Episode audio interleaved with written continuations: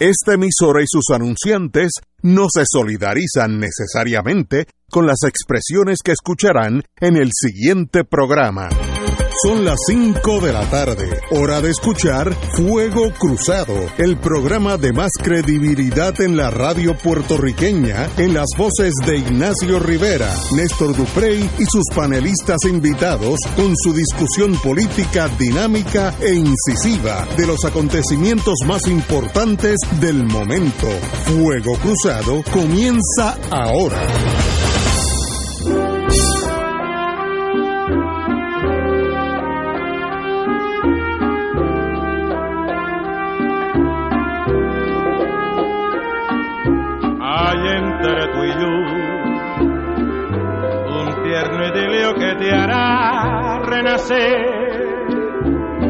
Porque tus labios van sedientos de amor. Y es que mis besos no han podido tener.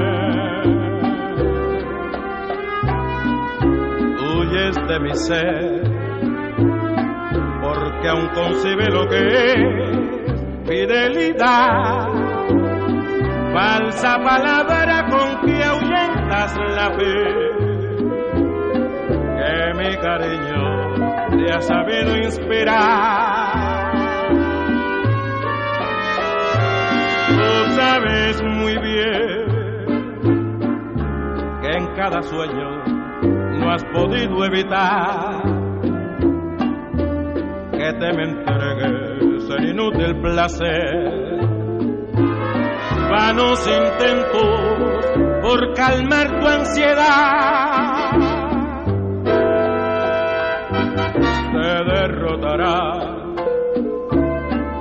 la dulce angustia de cada amanecer.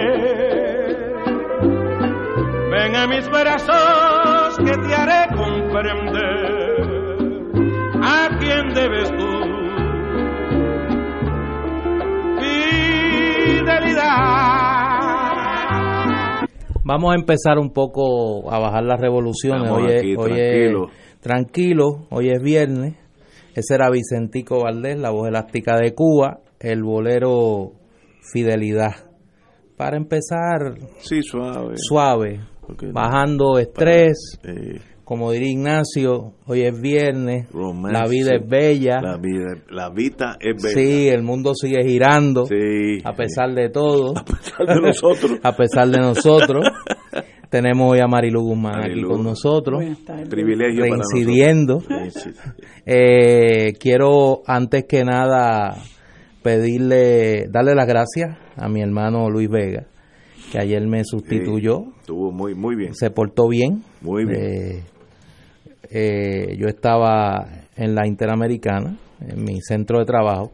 Estaba participando allí en la presentación en, la sociedad académica del libro de la compañera eh, profesora, doctora Maggi Marrero, Prohibido Cantar, que tengo que decir que se llenó, estuvo lleno, eh, una gran participación de estudiantes eh, muy motivados y muy pendientes a la presentación. Y fue algo, además de exitoso desde el punto de vista de asistencia y de, y de la participación del público, pues fue muy, muy digno, así que enhorabuena para Maggi y para eh, Ediciones Mariana, de las amigas eh, Tamara Yantín y Luz Nereida Pérez, que pues tienen un bestseller ahí. Me dicen que hay lista de espera en Casa Norberto Wow. Eh, del libro, así que así de- es un gran trabajo, un libro muy muy documentado, muy bien escrito, una historia muy bien hecha y que pues el público pues está premiando con su con su respaldo en las ventas. Así que gracias a mi hermanito Luis Vega, se portó bien. Cierto, puedo dar fe de respetó eso. respetó las diferencias. Oye, tenemos que felicitar a unos amigos que pasaron. Sí, ayer se dieron a conocer los resultados de la reválida de abogados y yo tengo tres eh, buenos amigos ahí que eh, son ahora licenciados. A pesar de mis reservas conocidas con la profesión legal, eh, son tres jóvenes que pues los he visto crecer eh, en distintos espacios y que hoy eh, su inteligencia y su trabajo los premia con una eh, con un escalón más en su crecimiento profesional y académico. A Héctor Ferrer, hijo. Hijo, Querido amigo, un niño que vi crecer, que lo vimos allí en la Interamericana, tanto en el recinto metro como en la Escuela de Derecho. Un abrazo desde aquí, mi más calurosa felicitación. A Pablo José Hernández Rivera, que también lo he visto crecer. Eh, eh, me he reído, he llorado, he peleado, he celebrado con él, eh, pero es alguien a quien yo quiero mucho, mi más cordial felicitación. Y a Jerónimo Ortiz Menchaca, que lo vimos comenzar en el campo periodístico, lo hemos visto también crecer desde el campo profesional y desde la sociedad civil, vaya a los tres en distintos espacios, pero jóvenes que se han labrado su camino con mucho talento, inteligencia, trabajo. Eh, mi más calurosa felicitación. Yo me uno a tus palabras, conozco dos de ellos, no, tres. Conozco a, yo le llamaba Menchaca, como se, Ortiz Menchaca se llama, eh, que empezó en, el mundo de la radio, jovencito, y qué bueno que hoy es abogado licenciado, así que a los tres, a, a Pablo y a Ferrer, pues los conozco ya de años. Les deseo lo mejor y bienvenido a esta bella profesión que nos da muchos dolores de cabeza y a la misma vez nos satisface tanto ser abogado, eh, aquellos que estamos defendiendo, aquellos que el sistema a veces eh, es bien injusto con ellos, eso nos da una satisfacción profunda. Así que a los tres, bienvenidos a la profesión legal. Marilu. Bueno, de los tres yo conozco más que a Jeroim, este, aunque claro, uno siempre felicita a los que tienen ese tipo de logros pero conozco a Heroim, ya esta mañana lo felicité porque él lo publicó en, en Facebook y me alegré mucho. De hecho, yo lo había echado de menos de algunos proyectos ahí que estábamos en los que estábamos participando y ya me luego me expliqué por qué por qué razón él estaba perdido pero me alegré mucho porque es una buena persona y yo creo que eh, esto es una una profesión muy noble y lo malo es lo que nosotros hacemos de la profesión. Y creo que las escuelas de derecho tienen mucho que aportar en términos de crear en los prospectos abogados conciencia de cuál es nuestra verdadera misión. Yo tengo que decir que con mucha tristeza, pero mucha tristeza, porque tengo 38 años en la profesión, que he visto, según veo la sociedad decaer, nosotros somos un reflejo de la sociedad, hemos, he visto la profesión decaer también, la he visto deteriorarse, he visto mermar su, su calidad eh, y, y he visto cómo según la sociedad pierde sus valores, la profesión también los ha perdido. Y veo muchas personas hambrientas de lo que llama el Tribunal Supremo que debemos rechazar, que es la teoría deportiva de la justicia. Eh, yo quiero ganar a como dé lugar, no importa bajo qué condiciones y qué medios yo tenga que utilizar para ganar. Y creo que, que debemos, ¿verdad?, repensar al, el curso que ha tomado nuestra profesión, igual que debemos tomar eh, con mucha seriedad lo que, lo que se ha hecho de la judicatura en nuestro país que, es la, la única rama de gobierno en la que el pueblo tiene alguna confianza y la que todavía genera algún tipo de respeto. Y también se ha visto lastimada porque el principio de mérito, como ha ocurrido en el sistema público, ¿verdad? Pues ha pasado a otro plano y ha primado eh, la conexión, el amiguismo, la participación en el partido político, eh, etcétera, cosas que no tienen que ver con los méritos y que sin duda alguna van a lastimar después, van a hacerle daño después a esa imagen que debe tener esa profesión que uno va a desempeñar. Y yo este, siempre lo digo porque creo que las escuelas de derecho tienen mucho que aportar en, en, en llamar a los prospectos candidatos y a los candidatos abogados a retomar eso que debe ser la misión eh, de todos los abogados y abogadas de, de, trabajar para la búsqueda de la verdad y para que eh, nuestros clientes queden satisfechos, para que eh, realmente se logre la verdadera justicia. Y pues llamo a estos compañeros a que, a que, ¿verdad? Este, ese sea su norte, no importa que hay muchas tentaciones, eh, hay muchos clientes por ahí que, que le venden a uno, o sea, que, están dispuestos a comprar a uno, yo creo que hasta ahí debemos llegar los abogados y, y, siempre, ¿verdad? Ser, yo, yo soy de las personas que piensa que cuando uno entra por la puerta de una sala, me parece que lo más gratificante para uno y lo único que uno se lleva a la tumba, por así decirlo, es su prestigio y su reputación.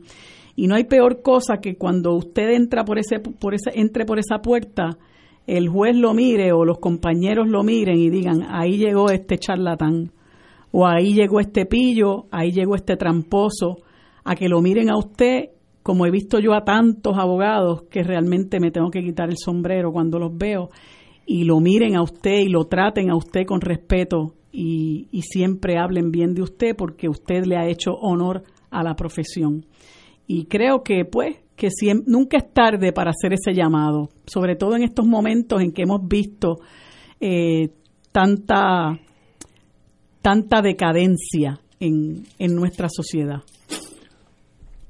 De nuevo, a los tres compañeros, felicitaciones a la noble profesión a la cual le hemos dedicado Marilu y yo técnicamente una vida entera.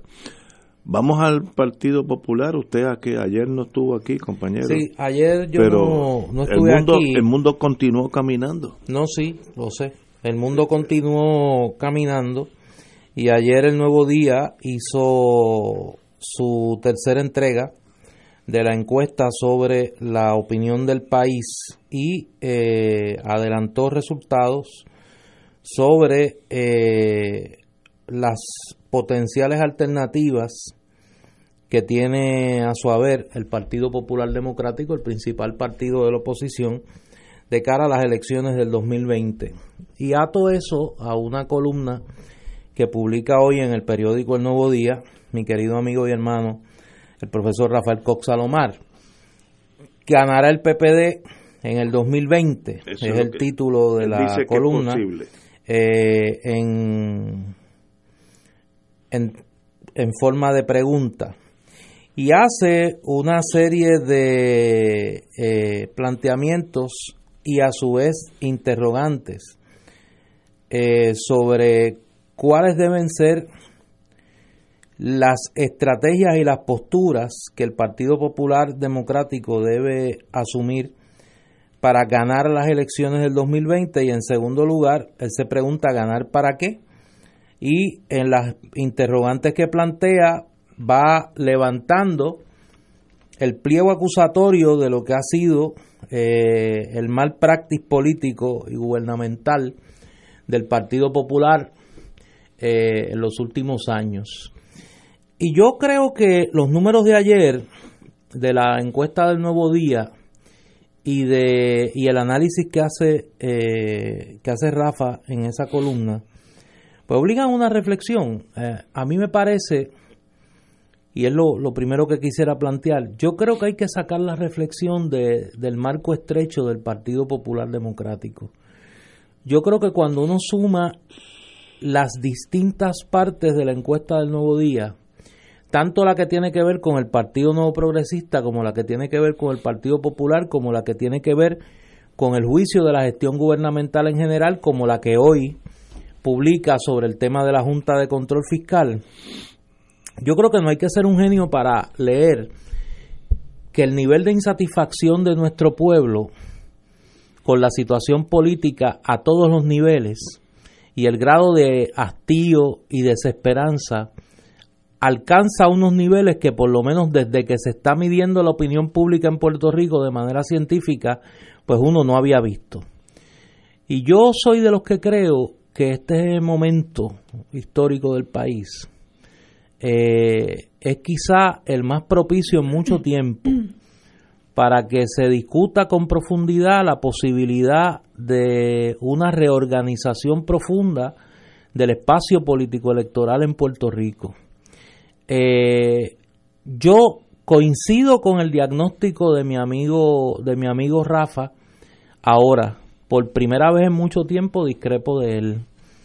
Yo no creo que el liderato actual del Partido Popular es capaz de asumir la tarea de reformulación dramática y profunda de la colectividad que las interrogantes y los planteamientos de mi hermano Rafael Cox Salomar, con los que coincido plena, total y absolutamente, eh, y que son planteamientos que han hecho en el pasado reciente muchas personas al interior del Partido Popular y que sencillamente el liderato del Partido Popular se niega a escuchar, se niega a entender la realidad, está en una situación de ensimismamiento que cada día lo aleja más de lo que es los anhelos, las ansiedades, las preocupaciones, las carencias y las querencias de la inmensa mayoría del pueblo de Puerto Rico.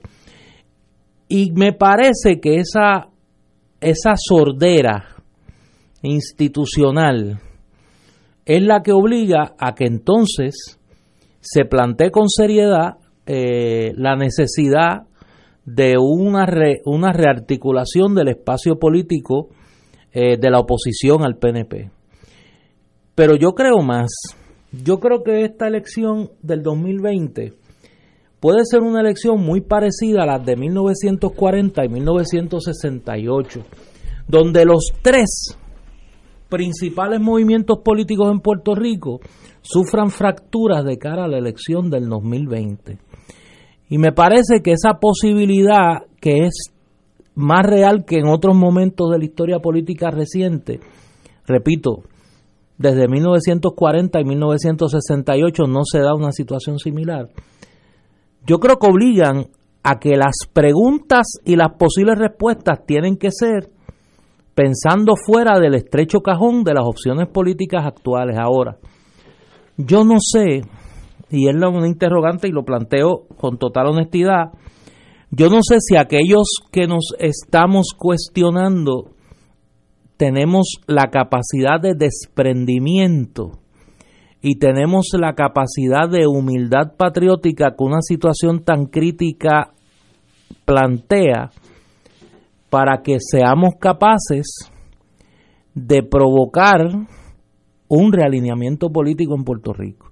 Y a mí me parece que la gran tarea, la gran misión de cara a, las próximas semanas, de los que nos preocupa ese asunto, porque hay gente que no le preocupa, hay gente que lo que le preocupa es quién va a ser el director regional del Fondo del Seguro del Estado en X o Y eh, lugar de la isla. Para el tumbe. ¿Y quién va a ser el representante por el distrito de Ponce, Juanadías y no sé qué otro distrito? Porque ese es el que va a tener carro y chofer porque ese es el que va a, va a tener los contratos, porque es el que va a cortar la cinta cuando se inauguren las canchas, y no hay ninguna misión, no hay ninguna visión, no hay ninguna postura crítica ante la realidad que vive el pueblo de Puerto Rico, ni menos aún una agenda de transformación de país. Y en ese sentido, a mí me parece que hay que provocar ese diálogo, hay que mirar las limitaciones de la ley electoral, hay que ser creativos, hay que ser desprendidos y hay que reconocer que probablemente las maneras de hacer esto van a ser distintas a como se ha hecho en otros lugares porque tenemos una gran limitación legal. La ley electoral de Puerto Rico no permite las coaliciones, las alianzas políticas. Y en ese sentido, esa gran limitación legal va a obligar a un nivel de creatividad muy grande para esto pero a mí me parece con total honestidad y lo digo con mucha con mucha preocupación que el tiempo se el tiempo se está agotando. La ley electoral también provee unos términos y me parece que en ese sentido aquellos que estén y que estemos en esa con esas interrogantes y con esas preguntas sin respuesta, tenemos que comenzar a coagular esa respuesta prontamente. Yo, repito, coincido plenamente con el diagnóstico que hace mi hermano Rafael Cox Salomar, coincido con sus preguntas, coincido con sus planteamientos. Ahora, lamentablemente yo he llegado a la conclusión de que el liderato del Partido Popular en este momento es incapaz de reconocer la magnitud de la crisis existencial que vive ese partido y por lo tanto es incapaz de tomar las decisiones que hay que tomar para transformar esa colectividad a tenor con la gravedad de la situación que vive Puerto Rico. Tenemos que ir a una pausa, amigos. Regresamos con Crossfire. Fuego Cruzado está contigo en todo Puerto Rico.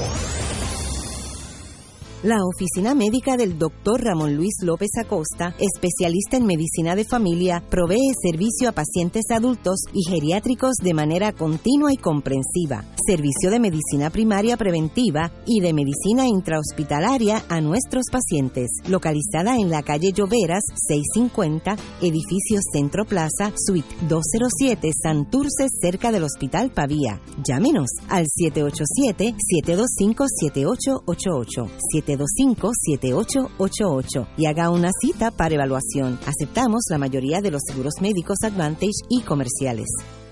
Se sienten los aires navideños y en la comunidad Jesús Mediador estamos listos para celebrar en familia el Festival Navideño que como todos los años la comunidad Jesús Mediador te brinda. Sábado 24 de noviembre desde las 12 del mediodía y el domingo 25 de noviembre desde las 9 de la mañana. Dedicado a Francisco Pirulo Rosado. Habrá kioscos, música, artesanos y grandes artistas invitados. Andrés Jiménez, Gary Núñez y Plena Libre. Pirulo y la tribu. Los violines de Marquito. Trovadores y muchos artistas más. 24 y 25 de noviembre, carretera 871, Barrio Volcán, Bayamón. Te esperamos. La Parroquia y Academia Espíritu Santo de Levitown presentan a Andy Montañez en Viva la Navidad.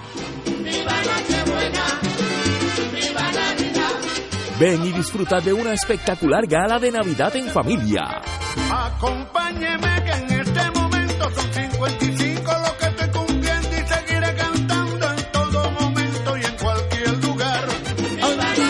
En Viva la Navidad.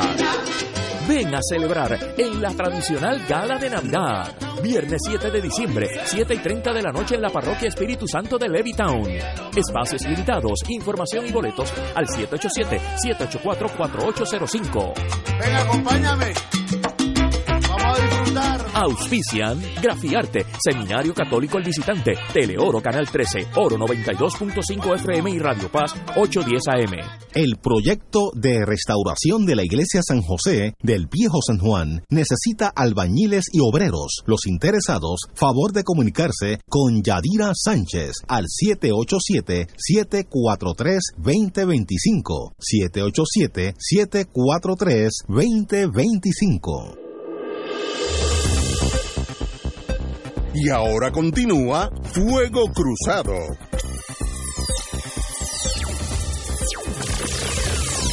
Compañero Duprey, entendí su ponencia hace unos minutos eh, que, nace de la reacción a la columna de Cox Salomar de, cómo el Partido Popular tiene que rejuvenecer para poder ganar, pero su señoría indicó que había que hacer ciertas cosas. Eh, fuera del aire dijimos, di- dijiste que había ca- Bueno, ca- no, casi un aquí- año. aquí- ¿Qué es lo que hay que hacer? Bueno, ¿Cuáles, no, son las, aquí, cuáles la- son las aquí opciones? las opciones no son eh, ¿Cuáles son las infinitas. Aquí si se quiere plantear un cambio político profundo en Puerto Rico, hay básicamente tres opciones. O usted intenta ese cambio dentro de uno de los partidos existentes, esa es la más fácil. o usted decide organizar un nuevo partido político o un nuevo movimiento político electoral que no le quiera llamar partido, pero que a la larga es un grupo de ciudadanos que inscribe una entidad para participar en las elecciones con candidatura, pues es un partido político. Le puede llamar como quiera, pero es un partido. O usted puede decidir que va a impulsar esa agenda a través de una o varias candidaturas independientes. No hay mucho más. Para todo eso, por lo menos para las últimas dos, la ley electoral de Puerto Rico establece unos términos que finalizan el 31 de diciembre del 2019. De aquí a un año. No es no no hay un término infinito. Eh, eh, hay un año. Hay un año para eso. Si usted, hay una gente que plantea, pues mire, vamos a tratar esa ruta, vamos a trazar esa ruta al interior de las colectividades existentes. El amigo Rafa, mi amigo y hermano, compañero de lucha, plantea hoy las mismas preguntas, los mismos planteamientos que por lo menos yo hice, que otra gente también hemos hecho en el pasado. Mi única diferencia con él, una diferencia amistosa, es que él plantea, le hace la invitación al liderato del Partido Popular para que haga esos cambios. Yo entiendo que el liderato del Partido Popular en este momento es incapaz de reconocer, porque lo ha demostrado, ha tenido oportunidades de sobra en los últimos meses para hacerlo, y es incapaz de reconocer la magnitud de la crisis existencial que tiene el Partido Popular. Y si tú no reconoces la enfermedad, no puedes curarla. Y ese es el grave problema del liderato del Partido Popular, que no ha querido reconocer la gravedad de la crisis que vive el Partido Popular, crisis que va a la raíz misma de su existencia. Y pues los que creemos que la oposición política al PNP, ese arco que está a la izquierda del PNP, debe de reorganizarse para enfrentar, para acabar con el régimen de partido único que vive Puerto Rico.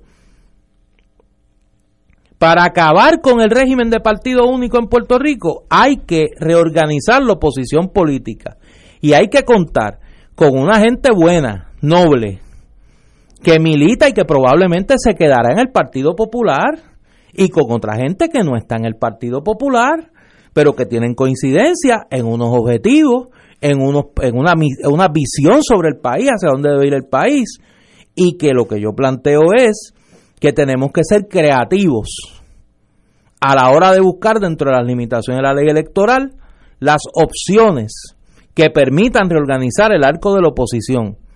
Reacciono a la columna de Rafael porque Rafa es una persona que me merece a mí la más alta estima, mi gran cariño, mi, una gran credibilidad y que me parece que habla hoy a nombre de mucha gente dentro del Partido Popular.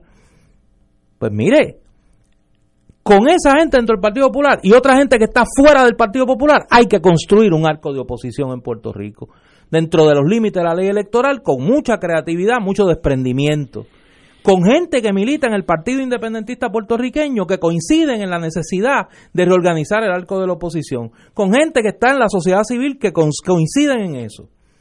Pues mire, yo creo que ha llegado el momento de que nosotros dejemos de hablar y empecemos a actuar.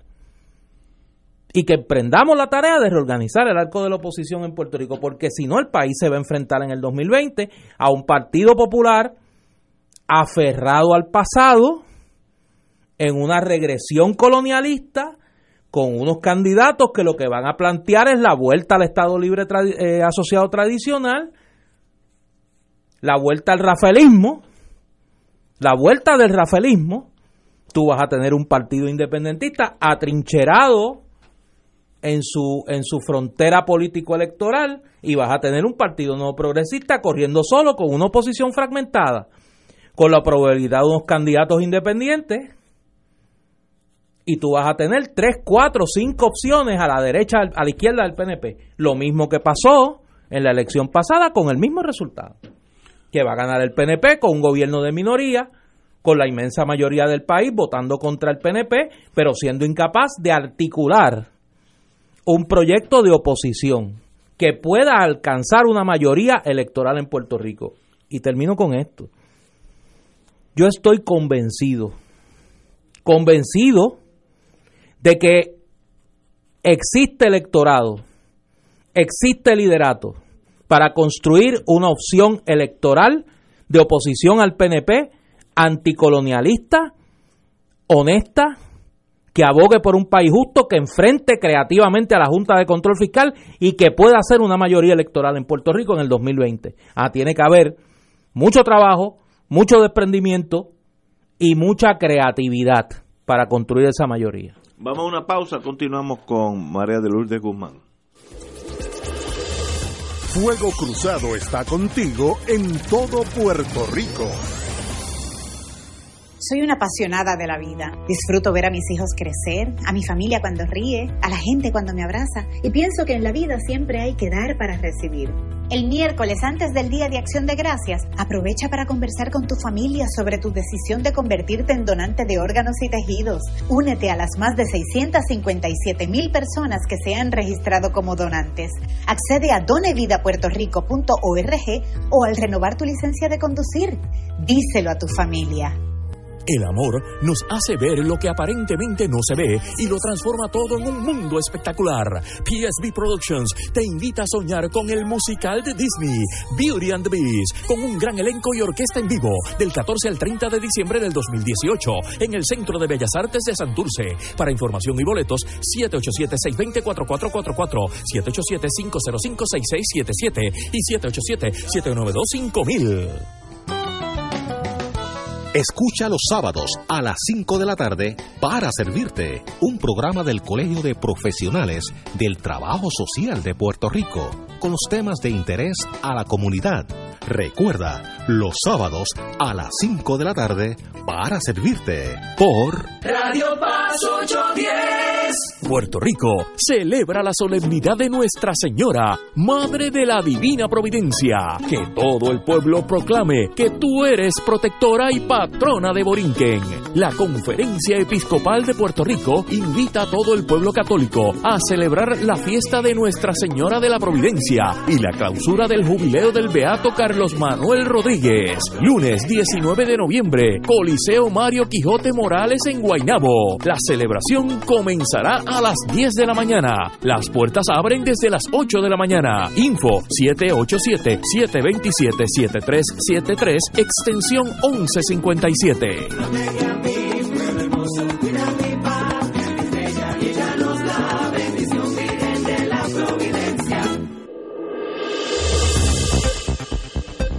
Y ahora continúa Fuego Cruzado.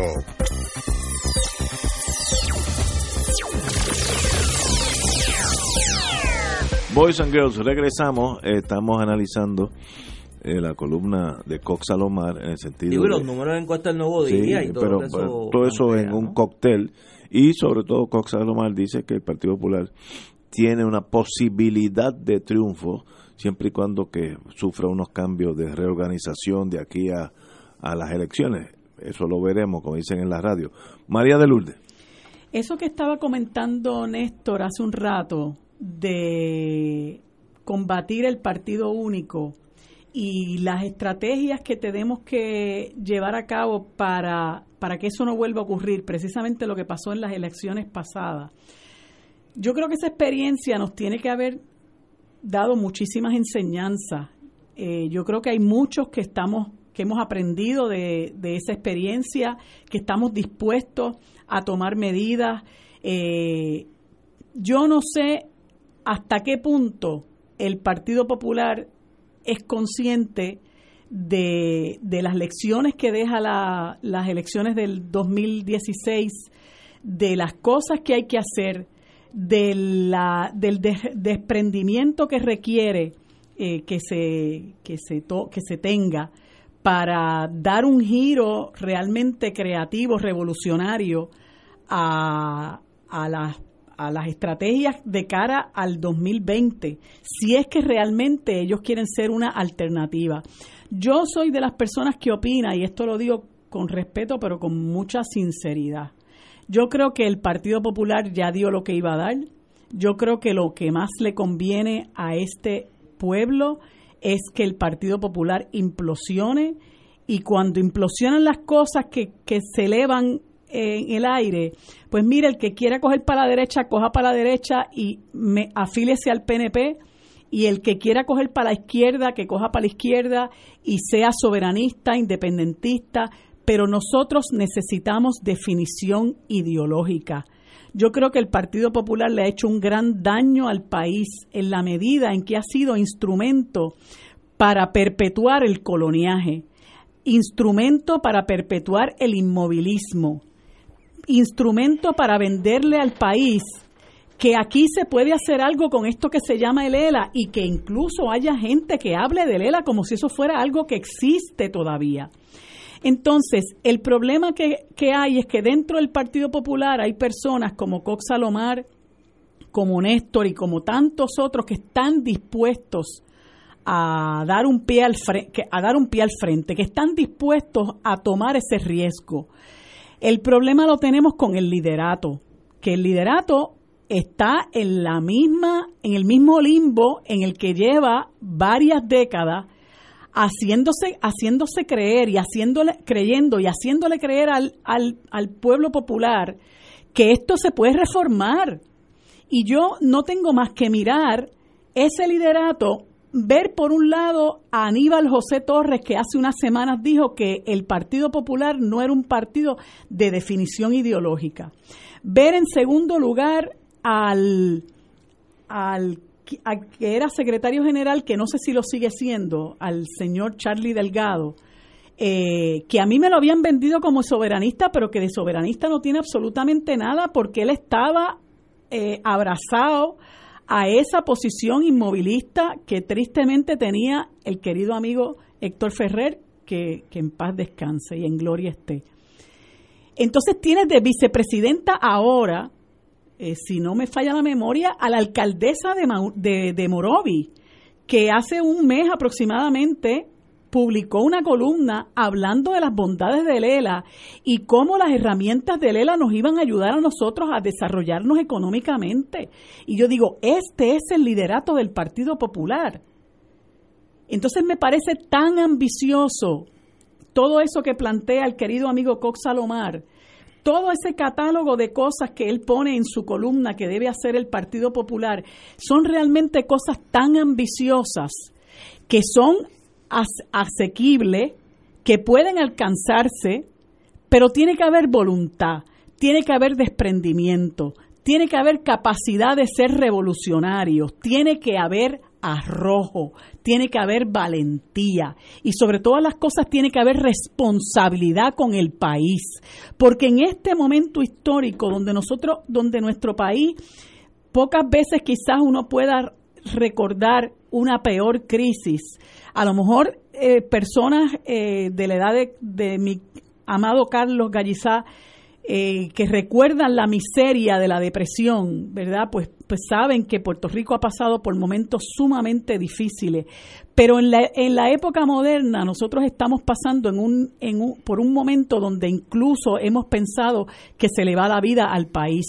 Y yo digo, si usted es un, un partido mayoritario, un partido que aspira a liderar los destinos de este país, usted no puede venirle con la misma receta, ni puede venirle con la misma cantaleta, ni con el mismo sonsonete, ni a venderle lo mismo de las reformas y yo lo que quiero es, como decía Néstor, ah, pues mira, voy a tener a tal en, el, en, en la agencia tal y voy a hacer esto y voy a hacer lo otro, pero cuando venimos a ver es prácticamente lo mismo.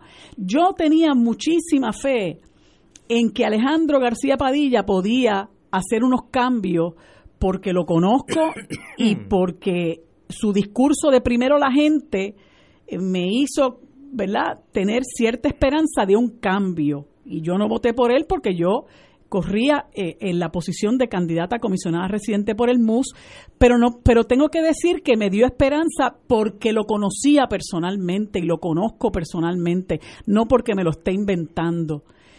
Y luego de que ganara la gobernación fue decepción tras decepción, decepción tras decepción.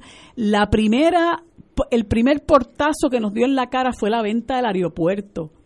Y después la eh, le dio la espalda a las aspiraciones de muchos puertorriqueños de que se aprobaran los algunos de los proyectos eh, que encaminaran la Asamblea Constitucional de Estatus. Y por ahí lo seguimos, el proyecto de el, el, sistema de retiro de los maestros, la ley 66, eh, empujar a pie juntilla que se aprobara promesa, el referéndum contra la fianza, eh, contra el derecho constitucional a la fianza y la lista yo sé que es larga y yo terminé con, con, con, una, yo terminé abrumada realmente de la decepción tan grande que sufrí. Y en este momento yo creo que el Partido Popular no tiene nada que ofrecerle a un país que se está jugando la vida. Y, y, y creo, por eso yo he dicho en muchas ocasiones aquí, que el pueblo popular más consciente, el pueblo popular soberanista, tiene que asumir las riendas de ese partido o de lo contrario nosotros no tenemos, digo, nosotros no, pues yo no, no, de verdad que yo no tengo esperanza en que ahí pase nada.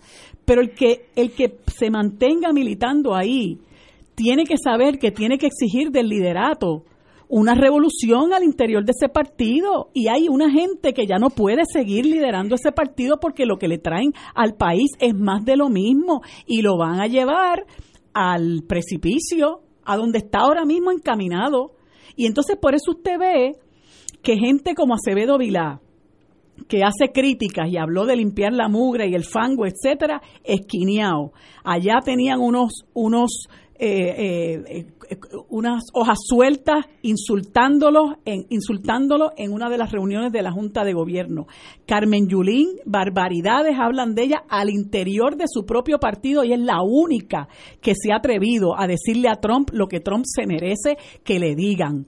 Este Manuel Natal se tuvo que ir el que a mi juicio es el mejor legislador que tiene ese partido, que ha tenido ese partido en mucho tiempo, se tuvo que ir y muchísimos otros que a lo mejor no ocupan posiciones públicas, que están todavía formando parte de esa base del Partido Popular y se sienten afuera. Como decía en un momento dado Acevedo Vila, hay más populares que partido. Ahora, yo pienso que no hay voluntad de introspección no hay voluntad de hacer nada, no hay voluntad de hacer cambios, no hay voluntad de cumplir con la responsabilidad histórica que demanda de ese partido este momento. Y por eso yo pienso que eso que plantea Cox Salomar es una quimera, eso no va a ocurrir, él tiene toda la razón en que eso, todo eso hace falta, pero no va a ocurrir, porque el liderato del Partido Popular es el peor enemigo que tiene la base de ese partido, es el peor enemigo de aquellos que esperamos que un partido de masas saque la cara por el país. Ahora mismo, ¿qué ha dicho el liderato del Partido Popular ante ese escándalo que publicó el informe de los Hedge Clippers? El único que está ahí en las redes sociales dándole duro es Manuel Natal. Yo no he escuchado a nadie, me pueden corregir porque yo no estoy todo el tiempo atenta, ¿verdad? En ocasiones uno se desconecta. Pero yo quiero que alguien me diga quién del Partido Popular, de ese liderato del Partido Popular, ha ido a denunciar la patraña que se, que se denunció y que divulgó ese informe de Hedge Clippers. Pues entonces, ¿con quién vamos a contar? Pues por eso digo que que pues este todo eso que plantea Cox caerá como siempre en oídos sordos. Señores, tenemos que ir a una pausa y regresamos con Fuego Cruzado. Fuego Cruzado está contigo en todo Puerto Rico. Viaje de acción de gracias del Canal 13 a Guatemala y Costa Rica. Ven a vivir la religiosidad, cultura, gastronomía y maravillas naturales de Guatemala y Costa Rica. Acompaña a este servidor, el Padre Milton, a compartir y dar gracias a Dios por la vida y las bellezas naturales de la tierra. Visitaremos en Guatemala el lago de Atitlán, las ciudades de Chichicastenango, Ciudad de Guatemala, la antigua Guatemala. En Costa Rica iremos a la ciudad de San José, al volcán Poás, la Paz Waterfall Gardens, el volcán Irazú, Cartago y el Valle de Orosí. Los espacios son limitados. El viaje incluye boleto aéreo ida y vuelta, traslados aeropuerto hotel aeropuerto, alojamiento de siete noches en hoteles cuatro estrellas superior, todos los desayunos, almuerzos y cenas, entradas a los monumentos y parques incluidos en el programa, propinas y todos los recorridos y visitas guiadas. Marca ahora y reserva tu espacio llamando a Sorimar Travel al 787-740-8925. Sorimar Travel 787-740-8925. Si estas restricciones aplican, nos reservamos el derecho de admisión. Sorimar Travel, licencia MV6. Fanático del deporte, la mejor información y el mejor análisis lo escuchas los sábados a las 2 de la tarde por Impacto Deportivo con Javier Sabat y el más completo elenco en deportes por Radio Paz 810 AM y en las redes sociales Facebook Impacto Deportivo Radio PR Twitter e Instagram Impacto underscore Deport juntos, impactando el deporte nacional. Radio Paz te ofrece el mejor motivo para levantarte temprano y disfrutar el comienzo de un nuevo día de lunes a viernes con Enrique Liboy y Radio Paz en la mañana. La dosis perfecta de noticias, deportes y éxitos musicales de todos los tiempos, humor y curiosidades, calendario de actividades y tus peticiones musicales por el 787-300-4982. Conéctate con el 810 AM de lunes a viernes con Enrique Liboy y Radio Paz en la mañana. ¿Sabías que existen cooperativas de trabajo, agrícola, vivienda, transporte, supermercados, farmacias, comunales, juveniles, entre otras? Para conocer más acerca de los beneficios y servicios del cooperativismo, sintoniza el programa radial de la Liga de Cooperativas de Puerto Rico, Cooperativismo por Puerto Rico, todos los martes a las 4 de la tarde por aquí por Radio Paz 810 AM. Y ahora continúa Fuego Cruzado. Regresamos, amigos y amigas, a Fuego Cruzado. Eh, los compañeros han incursionado un diagnóstico eh, sobre el Partido Popular y el futuro, y yo, pues, no tengo mucho más que añadir, excepto que en los últimos dos, tres años, los Estados Unidos se han encargado de desmantelar la tesis de Lela que rigió por una generación entera.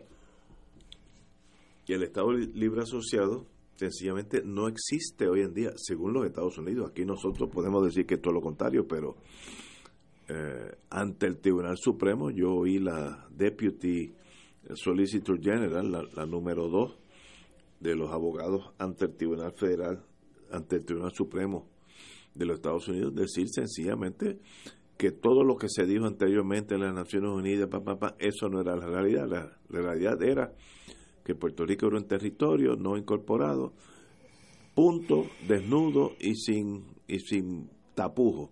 Es un cambio, alguien allí. Washington las cosas no suceden así por, por eh, fuego espontáneo, sino que alguien decidió cambiar esa visión. Y eso es antes de Trump, antes de Trump. Luego vino, eh, eh, casi el mismo día, Sánchez Valle, donde sencillamente pues el Tribunal Supremo vuelve e indica que sencillamente Puerto Rico es un territorio y como es un territorio es parte de los Estados Unidos y como no tiene soberanía propia en ningún sentido, por debajo de las reservaciones indias de los Estados Unidos que tienen soberanía propia, Puerto Rico eh, no, no puede ser acusado por un delito federal si se acusó por un delito estatal, porque es la, la misma entidad, es el, la colonia, el territorio eh, de los Estados Unidos. Entonces, para ponerle la, la fresa, eh, la, la, cherry al, bizcochito, viene promesa y dice, de ahora en adelante, el Congreso de Estados Unidos, que es el plano legislativo, dice, de hoy en adelante, las finanzas de esa colonia, ese territorio, lo manejamos nosotros.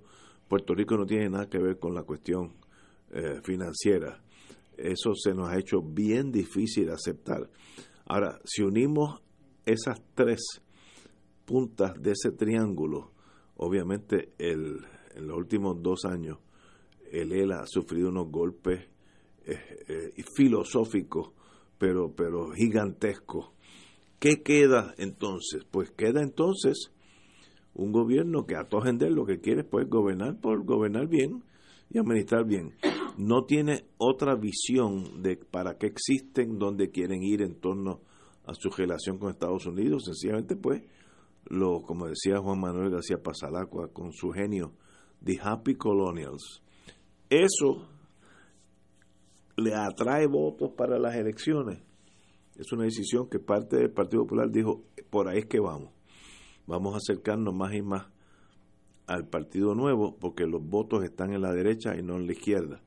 Así que abandonemos el, la frontera, la guardarraya con los independentistas, porque eso ya está muerto. Vámonos con el ELA, con el ELA y, y la estadidad. Esa es la estrategia hasta ahora. Mañana puede cambiar, como dice Cox Salomar, bueno, tal vez desea lo, lo, más conveniente. ¿Tiene la capacidad de cambiar ese partido o ese, ese partido ya está anquilosado? Eh, en inglés se dice un beached whale, una, una ballena que, que, que llega a la playa y no puede regresar. Yo no sé, eso yo no soy todólogo, como dice Néstor, Eh, pero ahí donde está ahora mismo, está en este momento está muerta en la playa, sin posibilidad de regresar a mar profundo. Pero es que el problema es más profundo, Ignacio. Yo creo que aquí la tentación, yo no estoy diciendo que tú lo hagas, pero la tentación es decir, bueno, el Partido Popular está mal y el Partido Popular no tiene proyecto. Y del Partido Popular te dirán, no, pero es que el problema es que el PNP no tiene proyecto, porque la estadidad está descartada. Oye, pero es que cuando tú sumas la falta de proyecto de uno y la falta de proyecto de otro, quien se queda sin proyecto es prácticamente el 95% del electorado del país. De acuerdo. O sea, que milita en colectividades políticas, que su razón de ser, su proyecto político, eh, no tiene posibilidad alguna, es irreal. Y a eso es lo que yo me refiero. Claro, en el PNP hay un pegamento que es el poder, que es la corrupción, que es el pretender eh, mantener a, a un grupo de personas que siguen alimentándose, ellos y sus bolsillos, de lo poco que le queda al presupuesto del gobierno de Puerto Rico. Y esa cultura del clientelismo, pues percola en una gente en el Partido Popular. Mientras tanto, el país se muere, el país se muere. El que no tiene la decisión hecha de irse, en algún momento la hará y los otros se han ido. Y entonces, ¿qué hacemos nosotros como sociedad? Por eso es que yo planteo, pues mire, aquí hay que, en el arco de la oposición política, algo hay que hacer, algo hay que hacer. Claro, no es una quimera, no es un sueño, no es algo pues que eh, los movimientos políticos no se hacen en un laboratorio, no son producto de una ecuación matemática, tienen que ser producto de una organización, de un trabajo cotidiano y tienen que ser producto de una posibilidad. Y yo creo que los la gran conclusión para mí de la encuesta del Nuevo Día, sumadas todas sus partes, es que existe una gran desesperanza en el país, una gran insatisfacción y un gran desapego a los partidos políticos tradicionales. El gobernador de Puerto Rico es una figura irrelevante para un sector considerable de la población, lo dijeron en la encuesta del Nuevo Día. La Junta de Control Fiscal. Hay una tercera parte del país que ni sabe lo que está haciendo. La gran mayoría. La, Por eso. Y el Partido Popular, el 40% de los que se identifican como populares dicen que no respaldan a ninguno de los, posibles, de los posibles candidatos a gobernador. Y quien encabeza la, la, la preferencia es una figura que ha sido tan o más demonizada en el país por sus correligionarios que por sus adversarios políticos, que es Carmen Yulín Cruz. Y entonces cuando tú sumas todo eso, una persona prudente y razonable, por lo menos como yo me precio de ser, ¿a qué conclusión llego? Pues mire, aquí hay dos cosas. O uno se enajena totalmente o algo hay que hacer. Y mi planteamiento es que los que nos importa la reorganización del espacio político de la oposición política al PNP, tenemos que movernos pronto porque el tiempo está contando. El tiempo está contando. Hay que ser creativo para hacer eso. ¿Cómo se va a hacer? Pues mire, yo no voy a ser tan arrogante y tan, tan presuntuoso desde un micrófono decir, pues aquí hay que hacer esto y esto. No, eso no me corresponde a mí. Corresponde a todos los que nos importa. Eso.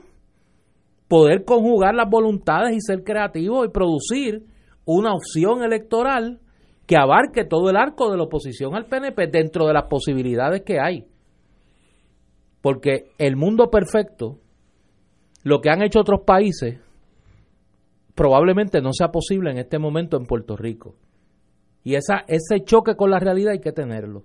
Dentro de esas limitaciones de nuestra realidad, dentro de las imperfecciones que tenemos todos, dentro de los defectos que tenemos todos, tenemos que ser capaces de ser creativos y de identificar el mínimo común denominador que permita articular una opción política al PNP. Yo estoy, ah, subrayo eh, tu palabra y tengo una algo adicional. la razón que el Partido Popular pudiera ganar, que en este momento lo dudo, no es porque el Partido Nuevo no ha hecho un buen trabajo. Yo oigo a los amigos muy queridos populares, incluyendo analistas, y su ataque hacia la victoria es por lo malo que lo han hecho el, el- Partido Nuevo. Usted no puede vender un producto porque el otro, la competencia es peor. Tú no puedes vender un, un- un Toyota diciendo, no, no, no compres un Lexus porque el Lexus no es tan bueno como el Toyota. No, tú tienes que probar que tu producto, lo que tú estás pro- eh, promoviendo en el país, eh, sea un carro o sea un ideal político, es bueno, tiene sus propios méritos, merece comprarlo. Y en eso el Partido Popular está alejado No, de la porque realidad. tanto el partido, tanto la cúpula del Partido Popular como el PNP, lo que quieren es, es administrar lo que hay. O sea, la preocupación de mucha gente en el- la cúpula del liderato del Partido Popular es que el director regional del PN de educación, que hoy es PNP, sea sustituido por un director de, de regional de educación que sea popular y que los ayudantes de ese director regional sean populares, aunque la educación del país se siga yendo por el barranco. Pero estoy de acuerdo contigo, con pero para hay que romper. para que eso pase, estoy de acuerdo contigo, no es que el Partido Nuevo no está haciendo un buen trabajo, Por es que tú tienes un producto, eso. tú estás vendiendo algo que yo, eso. yo, eh, que toda mi vida eh, he, votado Partido Nuevo, dice, espérate, déjame mirar el Partido Popular, tienen algo mejor ahora, Pues, pero ¿cómo no- tú logras con la gente buena que hay en el Partido Popular?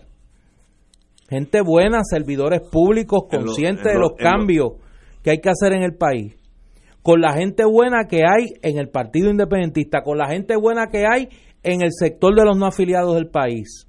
Mira, e inclusive con algunos estadistas que se han convencido de que la única ideología en el PNP es el presupuesto. O sea, la ideología del PNP es el presupuesto y la ideología de muchos en el Partido Popular, el presupuesto también. son muy Pues hay que romper con ese cerco.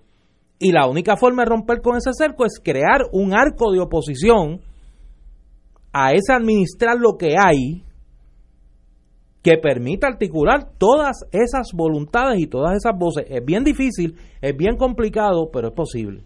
Señores, son las 18 horas, tenemos que ir a una pausa, amigos. Fuego Cruzado está contigo en todo Puerto Rico.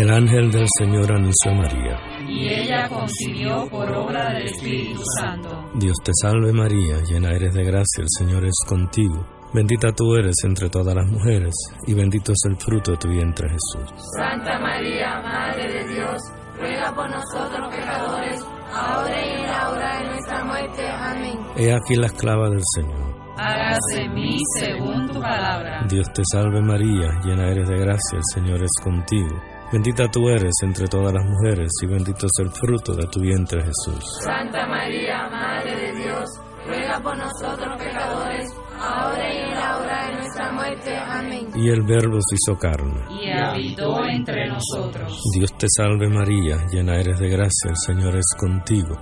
Bendita tú eres entre todas las mujeres, y bendito es el fruto de tu vientre Jesús. Santa María, Madre de Dios, ruega por nosotros Ruega por nosotros, Santa Madre de Dios. Para que seamos dignos de alcanzar las promesas de nuestro Señor Jesucristo. Oremos. Derrama, Señor, tu gracia sobre nosotros, que por el anuncio del ángel hemos conocido la encarnación de tu Hijo, para que lleguemos por su pasión y su cruz a la gloria de la resurrección, por Jesucristo nuestro Señor. Amén. Gloria al Padre, al Hijo y al Espíritu Santo. Como era un principio, siempre, por los de los siglos. Amén.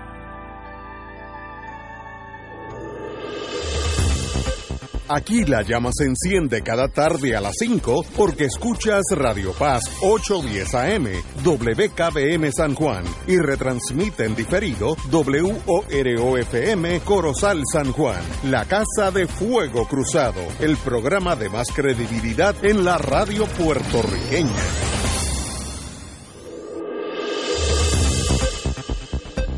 Y ahora continúa Fuego Cruzado. Regresamos amigos y amigas, un paréntesis de cultura nunca hace mal. Vamos a hablar de nuestra historia, diario para preservar el legado familiar. Tenemos con nosotros su autora, Anibel Pérez Hernández. Bienvenida compañera. Gracias, gracias por recibirme. Néstor. Hace unos días yo estaba en la librería Norberto González en Río Piedra y conversando con la querida amiga Ana González, la hermana de Norberto y quien lo mantiene cuerdo en ese mundo del libro, eh, me topé con un libro que lo primero que me llamó la atención fue su diseño muy muy elegante, muy fino, muy muy muy muy bonito, diríamos en diría Ignacio que le gusta esa palabra, muy bonito. Cuando lo abro me doy cuenta que es algo que yo nunca había visto, por lo menos aquí en Puerto Rico, y no recuerdo haberlo visto en otra parte, porque el libro realmente es una guía para quien desee escribir sobre un aspecto muy particular, pero yo quiero que sea la autora obviamente la que lo, lo describa, no quiero robarle, robarle ese espacio. El libro se titula Nuestra historia, diario para preservar el legado familiar. Yo Ah. quiero que usted explique de qué se trata el libro. Sí, claro. Pues nuestra historia es un libro que está en formato de diario, como bien dice el título. Es un diario. Es para que cada uno de nosotros plasme en él nuestra información familiar, datos importantes. Está dividido en 16 capítulos del pasado al presente, desde nuestros ancestros hasta el más pequeño de la familia. En él pues vamos a ir llenando toda la información que nos conste primero y la que no tengamos pues tenemos que llamar a los mayores para que nos las dé, porque ellos son básicamente los protagonistas, nuestros abuelos, nuestros bisabuelos, los que lo tengan vivo, ¿verdad? Es una bendición. Y básicamente lo que vamos a hacer en este libro es escribir nuestra historia. el libro se titula el libro. Sí, se titula Nuestra historia, pero no es mi historia con la de usted. Es que lo que sucede es que la palabra nuestra nos da un sentido de pertenencia. Es un libro para que usted lo escriba. Y en este caso es una pertenencia de familia.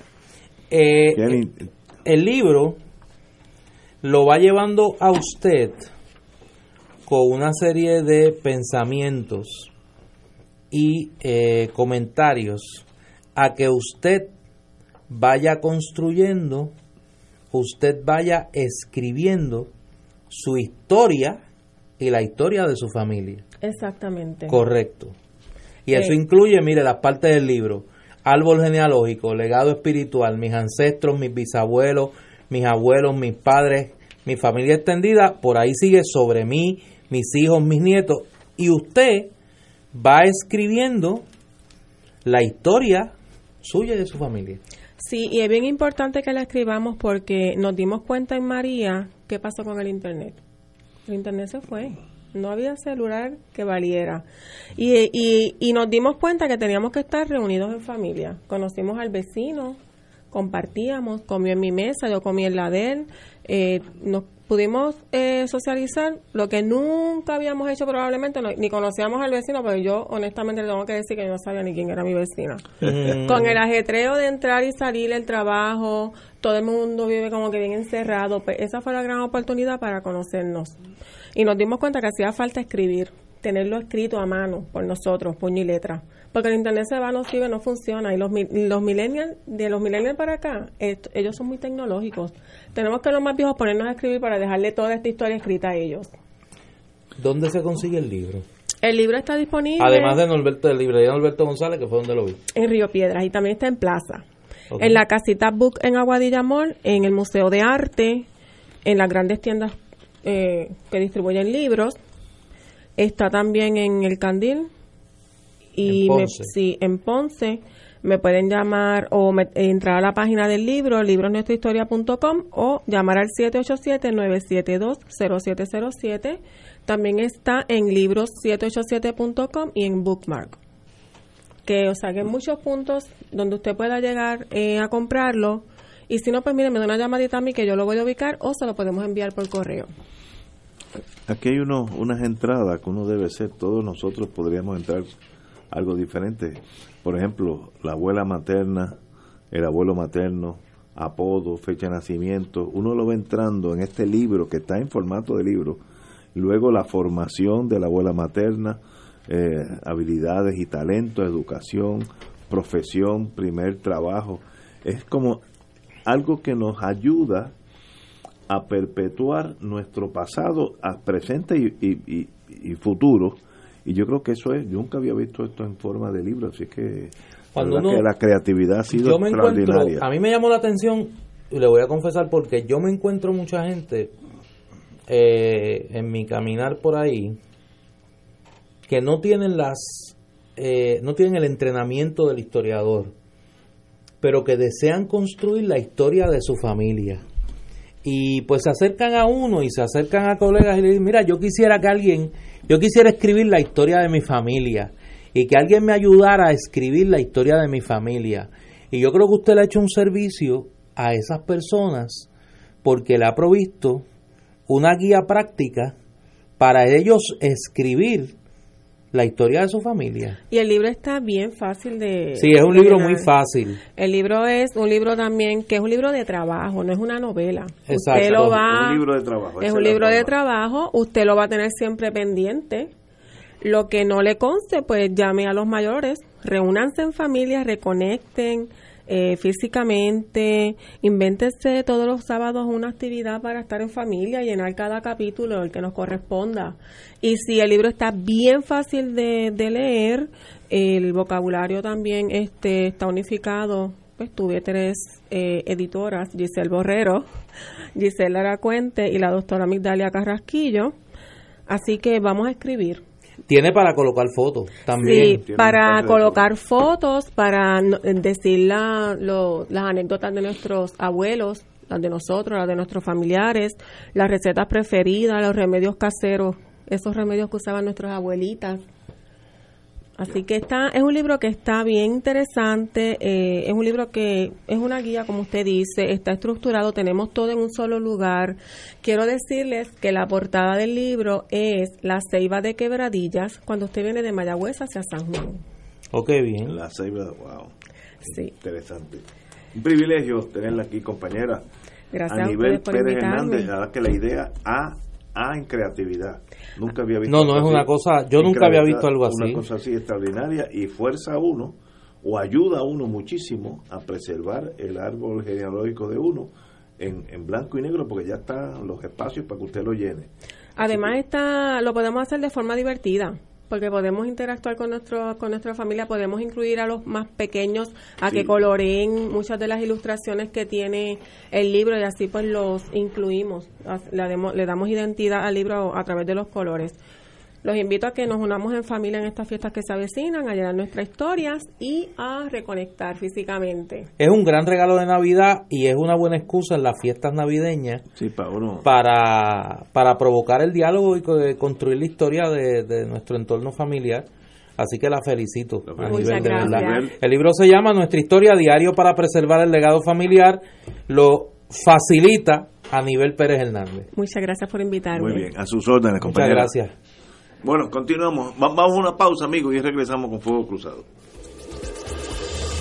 Fuego Cruzado está contigo en todo Puerto Rico. La oficina médica del Dr. Ramón Luis López Acosta, especialista en medicina de familia, provee servicio a pacientes adultos y geriátricos de manera continua y comprensiva, servicio de medicina primaria preventiva y de medicina intrahospitalaria a nuestros pacientes, localizada en la calle Lloveras 650, edificio Centro Plaza, suite 207, Santurce, cerca del Hospital Pavía. Llámenos al 787-725-7888. 725-7888 y haga una cita para evaluación. Aceptamos la mayoría de los seguros médicos Advantage y comerciales. La Parroquia y Academia Espíritu Santo de Levittown presentan a Andy Montañez en Viva la Navidad. Ven y disfruta de una espectacular gala de Navidad en familia. Acompáñeme que en este momento son 55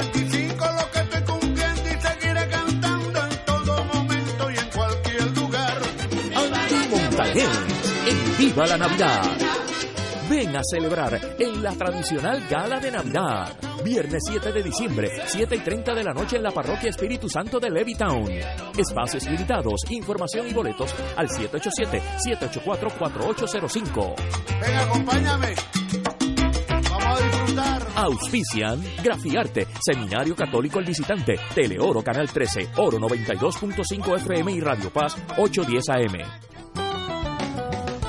Escucha los sábados a las 5 de la tarde para servirte un programa del Colegio de Profesionales del Trabajo Social de Puerto Rico con los temas de interés a la comunidad. Recuerda, los sábados a las 5 de la tarde para servirte por Radio Paz 810. Negación, ira, negociación, depresión y aceptación son las cinco etapas del duelo. Si perdiste a un ser querido y no conoces sobre estas etapas, acompáñanos el sábado 17 de noviembre desde las 9 de la mañana en el auditorio del Colegio San Antonio en Río Piedras y participa del encuentro sobre tanatología con la reconocida tanatóloga Lali Urbina y este que te habla, Fray Jimmy Casellas. Para más información, llama al 787-764-6080. 764-6080. Y ahora continúa Fuego Cruzado.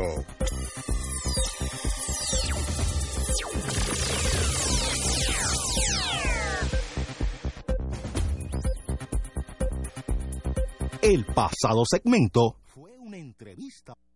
El siguiente segmento es una entrevista pagada. Amigos y amigas, hoy nos acompaña el amigo José Díaz, que ha estado aquí con nosotros ya anteriormente, de Triple S Advantage, que viene para hablarnos sobre los beneficios que tienen para los beneficiarios de Medicare partes A y B para este nuevo periodo de afiliación, que eso ahorita le pregunto, creo que eso es hasta diciembre. Saludos José, cuéntanos qué beneficios tienen los asegurados al escoger su plan con Triple S Advantage. Saludos, saludos. Gracias por recibirme. Estamos muy contentos de estar aquí. Primeramente, en Triple S Advantage eh, me complace, ¿verdad?, poder decir que llegamos a las 4.5 estrellas de un total de 5 en el programa de calidad en CMS. Y lo que significa para ti, beneficiario con, con las partes A y B de Medicare, eso es sinónimo de calidad en tu cuidado. Y en el 2019 te ofrecemos grandes y mejores beneficios con nuestra cubierta Magno, con 240 dólares de ahorro anual en la parte B, lo que significa más dinerito en el cheque del Seguro Social. Wow. ¿Y qué otros beneficios traen este año ustedes? Bastante. Con la cubierta Magno de Triple S Advantage no vas a pagar nada de prima mensual. Nunca necesitas un referido. O sea, no referidos para visitar a tu especialista y solo pagas dos pesitos. Tienes transportación para tus citas médicas, 300 dólares para espejuelos, es con libre selección. Eso es sin restricciones.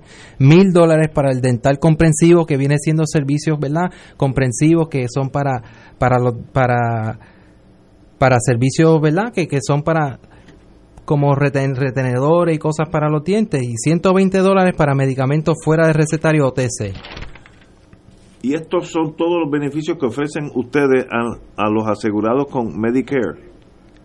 Bueno, en un plan de verdad como Triple S Advantage cuenta con más de 11.000 proveedores, médicos, laboratorios, farmacias, hospitales, entre otros. Además con- de contar con un programa para mejor transición del cuidado al salir del hospital.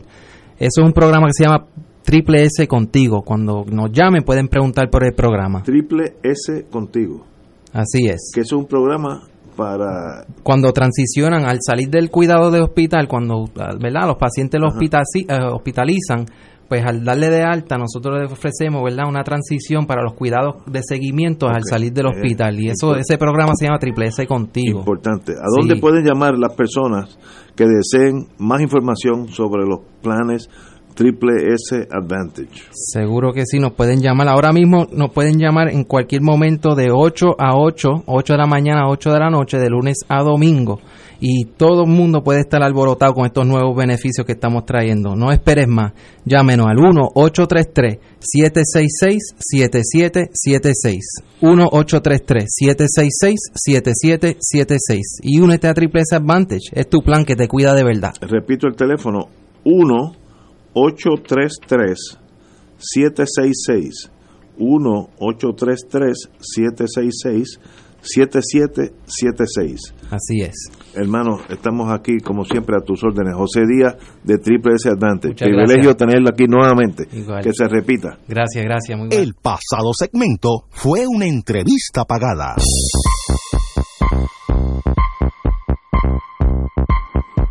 Vamos a una pausa. No, seguimos. Muy bien, pues ya pasamos la pausa. Bien, bienvenido.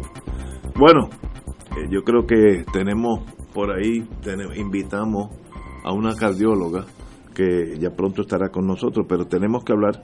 Ayer era que hacía falta aquí, me Ayer dicen. me dicen, oye, estuvo eh, bueno. Servicios cardiológicos. Este, hacía tiempo que yo no, no, no disfrutaba una conversación con la compañera. Exacto. El diálogo con doña Miriam. No, es de Tienes que- que tener un segundo diálogo en vivo con doña Miriam. Todo programa necesita una cardióloga. Mm. Eh, y Fuego Cruzado no es la excepción.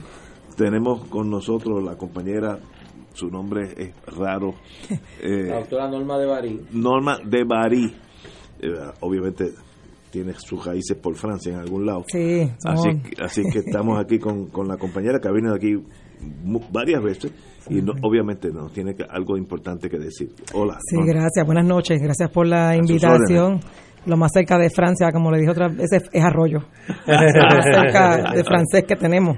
Eh, Norma, como ustedes saben, eh, es una voz eh, muy activa y muy potente sobre el tema de la clase médica en Puerto Rico y las dificultades que nuestros galenos enfrentan con eh, las aseguradoras del país.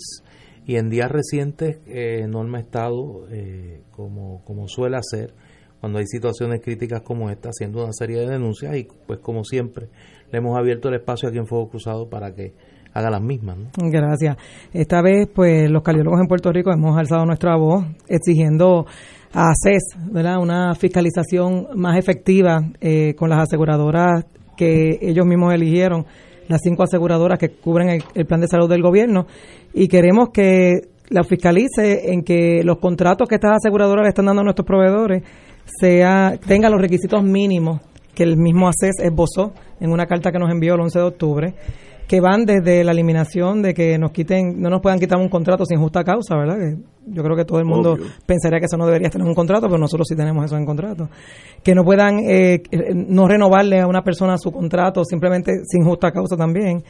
Eh, las tarifas, que no sean las tarifas del 2016, que eran unas tarifas de Medicare del 2016 que, que, que la Junta había exigido que, se, que en ese momento se le pagara a los médicos que no que la- la- las tarifas deberían ser las, las, las que se contrataran con, con, la aseguradora y un, una numeración que a se le iba a poner a cada contrato por cada aseguradora y todo eso tenía que estar y pues todo el mundo sabe que al, primero de noviembre cuando nos, nos entregaron nuestros contratos pues ninguna de las cinco cumplían con esas cinco eh, cosas que le pidió ACES. Y en cuanto a las tarifas, pues obviamente eh, la señora Ávila, que es la, la directora de ACES, en una reunión que tuvo con nosotros, no- nos dio unas palabras que nunca se me van a olvidar, que dice que las tarifas de los médicos deben ser justas y razonables, ¿verdad? Justas y razonables. Y yo le pregunto a- a- al público que nos está escuchando si el que yo vaya a las 3 de la mañana a una sala de emergencia a ver un paciente que llegó con dolor de pecho y esté con él 10 minutos o esté una hora, vale 15 dólares, que es lo que nos pagan estas aseguradoras. Eso es lo justo y razonable. Eso es lo justo y razonable. Eh, si un paciente va a mi oficina por primera vez a recibir mi servicio, también no importa si es una hora o es 10 minutos, me van a pagar 25 dólares porque ellas en general pues decidieron que todas las visitas, no importa la gravedad que tenga el paciente, no importa el tiempo que me tome a mí atender ese paciente, eso es lo que cuesta. Y, y si va a una segunda ocasión, pues va a ser 20. Y si, y si vamos a- lo vemos en una sala de crítica, un intensivo, ¿verdad? Que podemos estar de media hora o una hora con un paciente, pues ahí estarían ellas entre 30 a 40 dólares, es lo que nos van a pagar, porque eso es, ¿verdad? Ellos pusieron una tarifa fija. Pero nosotros estamos diciendo a CES, mira, nosotros pensamos que esto no es justo ni es razonable, es algo que nos viene pasando hace mucho tiempo y que en este momento donde la, el plan de salud del gobierno está financiado por el gobierno federal en su totalidad, pues no creemos que, ¿verdad? que, de- que debamos seguir con estas tarifas eh, irrazonables.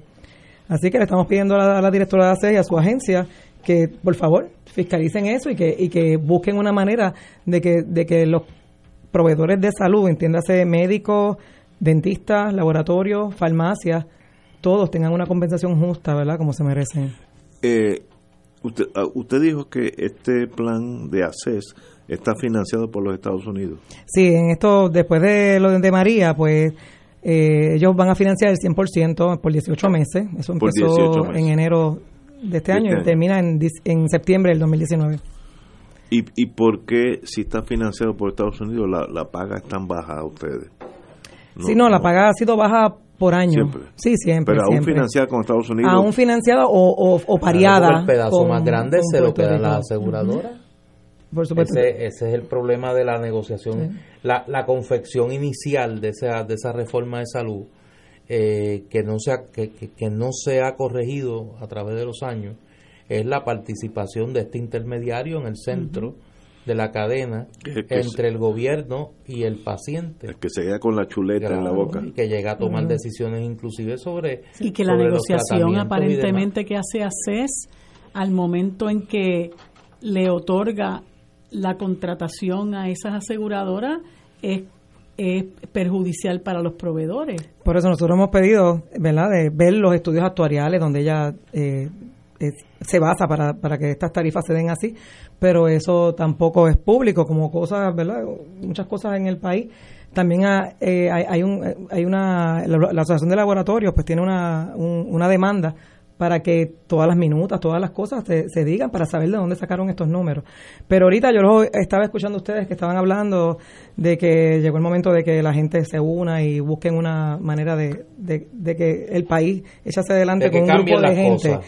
Pues lo mismo pasa ahora mismo nosotros con los pacientes. Los pacientes tienen la oportunidad, porque esta reforma, esta, esta tarjeta ahora, este plan vital, se abrió a toda la isla. Ya no es eh, una región, una aseguradora le toca una región o la otra.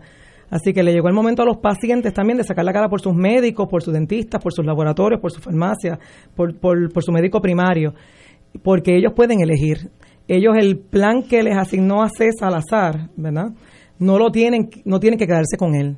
Ellos tienen hasta enero 31 para cambiar este plan y ¿cómo lo pueden hacer? Pues preguntándole a sus proveedores, tanto médicos como dentistas, farmacia, laboratorio, cuál de esos planes cogen y de esos planes entonces ellos escoger el que más tenga de sus médicos y de sus proveedores. Así que no se tiene que quedar con ese plan que le asigna, que, que para sorpresa de nosotros, porque nosotros eh, en cardiología específicamente, hay una de las cinco que tenemos un problema, pero desde octubre del 2016, que lo hemos ido eh, eh, peleando, que es Molina. Tenemos este problema eh, con esta aseguradora que ha, bajado las tarifas de nosotros, no solamente de las visitas, sino también de los procedimientos. Y le hemos llevado esta queja a CES eh, mu- muchas, muchas veces. Y para sorpresa nuestra es Molina, que es de las últimas que ha llegado al país, la que más vidas tiene en esta, en esta repartición aleatoria que dice ACES. ¿Verdad? Como 2.000 o 3.000 vidas está por encima de la próxima aseguradora que, que, lleva que ya muchos años en el país. Así que nos sorprende, es una, es una aseguradora que tiene problemas con todos los proveedores de servicios de salud y sin embargo es la líder en, en, en el país eh, cogiendo vidas. Pues mire, si a usted los servicios cardiovasculares le son importantes en su cubierta, pues ya usted sabe que de las cinco hay una que usted va a tener problemas para encontrar eh, eh, servicios cardiovasculares. Así que Y eso lo, lo determina el gobierno. El, el gobierno que de- determina si yo caigo bajo Molina o bajo cualquier otro. ellos esta vez, como esto es un modelo nuevo, ¿verdad? Que empezó el día primero, ellos al azar eh, di- repartieron las vidas. Por ejemplo, en una familia, si nosotros fuéramos una familia, aquí pudiera ver que, que nosotros todos tuviéramos un plan diferente, porque todo, esto es al azar Determinado por el gobierno. determinado por el gobierno. Por, por eso el- por eso el problema que tuvo cuando empezó, ¿verdad? De que, por ejemplo, si yo estaba con X aseguradora y me la cambiaron y mi médico primario no coge esta aseguradora a la que me cambiaron, pues entonces yo no podía ir a este médico primario, eh, revolú. eh, operaciones electivas que se cancelaron, citas que llevaban cuatro o cinco meses esperando un paciente, ¿verdad? Que, que es la norma del día. Pues también se le cancelaron porque de momento pues cambió el sistema y nadie sabía, aunque todo el mundo diga te van a pagar, tienes seguro el dinero, tienes el dinero asegurado, a los médicos, a los, a los proveedores nos han quedado tan mal tantas veces que, que obviamente muchas personas perdieron su cita y, y- y, pues no, no es justo. Así que el paciente tiene el derecho ahora de cambiar sin justa causa puede cambiar Pero, de aquí a enero que eso 31. es importante. El paciente, Eso es correcto. yo que me asignaron, vamos a decir, Molina, yo puedo cambiar para otra. Yo espero que usted cambie porque usted coge a Baruch Caballero y no sí, va a tener problemas. Pero, ahí, pero, si yo sí, tengo una de esas aseguradoras, bajo la nueva ley yo puedo cambiar Sí. a otra. Usted tiene un... Y eso lo decido yo. Exactamente. Ah, eso, eso muy poca gente lo sabe. Sí, por eso nosotros vamos Muy a hacer una campaña, la coalición de proveedores de salud, vamos a hacer una campaña pronto para, para educar al paciente, porque el paciente tiene el poder en sus manos de Y- decidir cuál y es la mejor aseguradora que le, que le ¿Y hasta corresponde. cuándo yo tengo ese derecho de Hasta cambiar? enero 31 usted tiene el derecho a cambiar sin justa causa a la aseguradora. Ok. Después de enero 31 usted con una justa causa lo podría Sí, sí, hacer también. Pero sin, sin justa y tiene un, un solo turno para cambiar, así que tiene que escoger. Y va a ser efectivo el día primero del próximo mes. ¿verdad? Si usted se cambia hoy, pues el día primero de diciembre es que Muy sería efectivo el cambio. Así que es importante, importante que- preguntarle al médico primario cuáles planes coge, a su médico especialista, a su dentista, a su laboratorio, a su farmacia. Y de los cinco, escoja, escoja el que más le convenga a usted, no se quede con el que le pusieron. Es una buena, un- una buena recomendación. No yo, que no sé nada de medicina, inventarme qué compañía es mejor, sino yo preguntarle a mis médicos principales Claro. cuáles ustedes eh, eh, están más cómodos, porque entonces Seguro. ellos saben lo que está pasando. Sí, mire, yo, le, pa- yo le pasé a Néstor esta mañana un video de un doctor que tiene una sala de emergencia, dirige unos CDT en, en Isabela y, y tienen uno- una unión todas las, lo- las salas de emergencia de esa área. Y él estaba, hizo un video que él mismo de- de explica, nunca he hecho un video para, para Facebook. Eso es así. Y entonces él lo está diciendo y dice, me, me ha obligado y parece que también vio pues las conferencias de prensa últimamente que hemos tenido. Y él decía, aquí hay de cinco aseguradoras, hay dos que parece que contrataron con ellos unas tarifas que son aceptables para ellos porque son unas salas de emergencia. Pero hay, habían tres, que yo le digo las, las 3M, porque eran Molina, Menonita y Triple M, que le tenía, que lo que querían pagar eran también de 15 a 30 dólares por los servicios que ellos ofrecen en salas de emergencia, que incluye, incluían suero, este, la- ver al paciente, hacerle toda su evaluación, estabilizarlo. Y entonces volvemos de nuevo. El mismo- ellos mismos decían, no se puede, no se puede vivir así. Y entonces yo, yo pienso que, la, que es bueno que las personas sepan, porque las personas quizás tengan una idea de que a nosotros a las 2 de la mañana nos pagan quizás 200, 300 dólares. Yo, yo le pregunto a ustedes cuánto le cobra un plomero cuando va a su casa a las 2 de la mañana a destapar una tubería. Muchacho. ¿Verdad? Digo, para empezar, Y no no, tengo van. problemas con el Primero que no van. Ta- ta- lo primero es que no van a esa hora. Yo creo que aquí se, aquí tenemos nuestra cotidianidad se ha complicado tanto que nosotros tenemos desde que nos levantamos hasta que nos acostamos. Digo, el común de los mortales, los contratólogos y los que se están haciendo millonarios Sí, son en medio de esta crisis no tienen ninguna de estas penurias. Pero el que el- la mayoría de nuestro pueblo que se levanta temprano a trabajar, que paga contribuciones, que se tiene que sentar todas las quincenas a decidir qué va a pagar con lo que recibe, tiene que lidiar también con la, la crisis en, la, en, en- en los servicios de salud en Puerto Rico. Yo creo que, que no se tiene conciencia de lo dramático de esta crisis, cuán difícil se está haciendo encontrar especialistas en Puerto Rico, cuán difícil se está haciendo eh, el acceso a los servicios eh, primarios de salud, el estado de las salas de emergencia en nuestros hospitales en Puerto Rico. Y parte de eso es la fuga extraordinaria de médicos. Y yo voy a dar un caso. Yo, eh, los que me conocen saben que tengo varias condiciones de salud que tengo que atender con cierta regularidad. Y yo tuve que acudir a una institución hospitalaria donde pues la gente conoce a uno. Yo el problema que tengo es que cuando hablo la gente sabe quién soy. Eh, Porque me oyen el timbre de voz y sabe este es fulano. Y entonces una de las doctoras que estaba en la sala de emergencia del hospital al que fui, me dice, mire, yo sé que usted es fulano de tal, yo quiero decirle algo. Y me enseña un cheque que no había cambiado de una de las aseguradoras que tú mencionaste. 83 dólares de seis meses que le debían de sus servicios como emergencióloga en un hospital. Qué insulto. En un hospital. insulto. Y ella me dice, mire, yo hubiese preferido que no me enviaran nada. Por eso es que me voy de Puerto Rico. Seguro. No es por el problema del dinero, es por la falta de respeto a los profesionales. En ese momento, esa profesional estaba atendiendo de 12 a 15 casos allí en esa sala de emergencia, incluyendo dos arrestos cardíacos. Claro. Dos arrestos Claro. cardíacos. Y entonces tú dices, bueno, pero ¿a dónde nosotros vamos a llegar como sociedad que hemos hecho un sistema de salud tan torcido donde ni los pacientes ni los médicos son la prioridad, ni el que recibe el servicio ni el que lo da? La prioridad es el intermediario. Y eso es una cosa tan absurda. No, y me escribe una amiga que es consultora en farmacia, eh, porque lo- los farmacéuticos, las farmacias también tienen los intermediarios. Claro, los PBM. Sí, los PBM. Y ella me está diciendo que esta semana Triple S no le depositó al PBM de ACES y, y Salud Vital los dejó, los dejó también pillados. Ese es el pan nuestro de cada día. Entonces, por eso es que cuando dicen, no, confíen que, to- que el pago está, que todo el mundo lo va a pagar, y por eso es que no, no lo hacen. Pero lo que, lo que realmente llora ante los ojos de Dios es que aquí eso es una queja recurrente. Escuché yo no solamente la queja suya, hace unas semanas los dentistas paralizaron una, una vía eh, reclamando eh, aumento a sus a la, a, lo- a la- A sus tarifas. a sus tarifas porque llevan 25 años sin que se aumentaran las tarifas. Entonces, oigo legisladores que dicen que van a aprobar tal o cual proyecto, entonces pasa un cuatrenio, pasa el otro cuatrenio, se turnan los mismos partidos en el poder y ninguno le mete mano a las aseguradoras. Cuando usted empieza a mirar, usted tiene un montón de gente eh, de, de la jerarquía de esos partidos que están arañando en las en las estrato- en las estratas de esas este juntas de directores de las aseguradoras con contratos eh, con con emolumentos verdad de alguna manera beneficiándose económicamente de esa estructura que es eh, que se sostiene con este sistema de salud.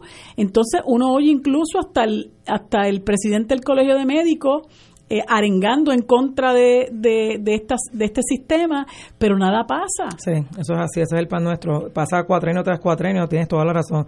Ahora mismo, por ejemplo, se quedó el proyecto de, de ese 219, que era para regular los PBM, se quedó un proyecto 841 del Senado, que se aprobó en el Senado, que es para que los Medicare Advantage nos pasen el aumento de Medicare, eh, ¿verdad? Por ley a todos los, a todos los, los proveedores. que hace sentido. Y aparte de que no se nos quite el contrato sin justa causa, ¿verdad? Que como les dije, eso es parte de nuestras cláusulas.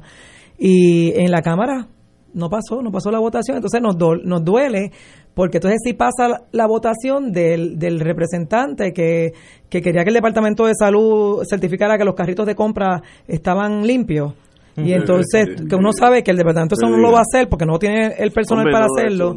Entonces ese sí pasa, el de nosotros no pasa, entonces cada vez uno los ve a ellos por la televisión que dicen, no, yo, nosotros queremos ayudar para que los médicos no se vayan, pero cuando lo pueden hacer, entonces no lo hacen. Entonces eh, eh, es frustrante, de verdad yo no le puedo, no- no- se me hace difícil decirle a un médico, quédate en Puerto Rico, es bien difícil. Mira, nosotros éramos 300 cardiólogos hace 10 años atrás o 15 años atrás. ¿Cuántos hay Y ahora? ahora nos queda- quedamos 125. O sea, aquí ya vemos 14 Las cirujanos dos cardiovasculares partes de los cardiólogos ya no están. se fueron o, o se retiraron.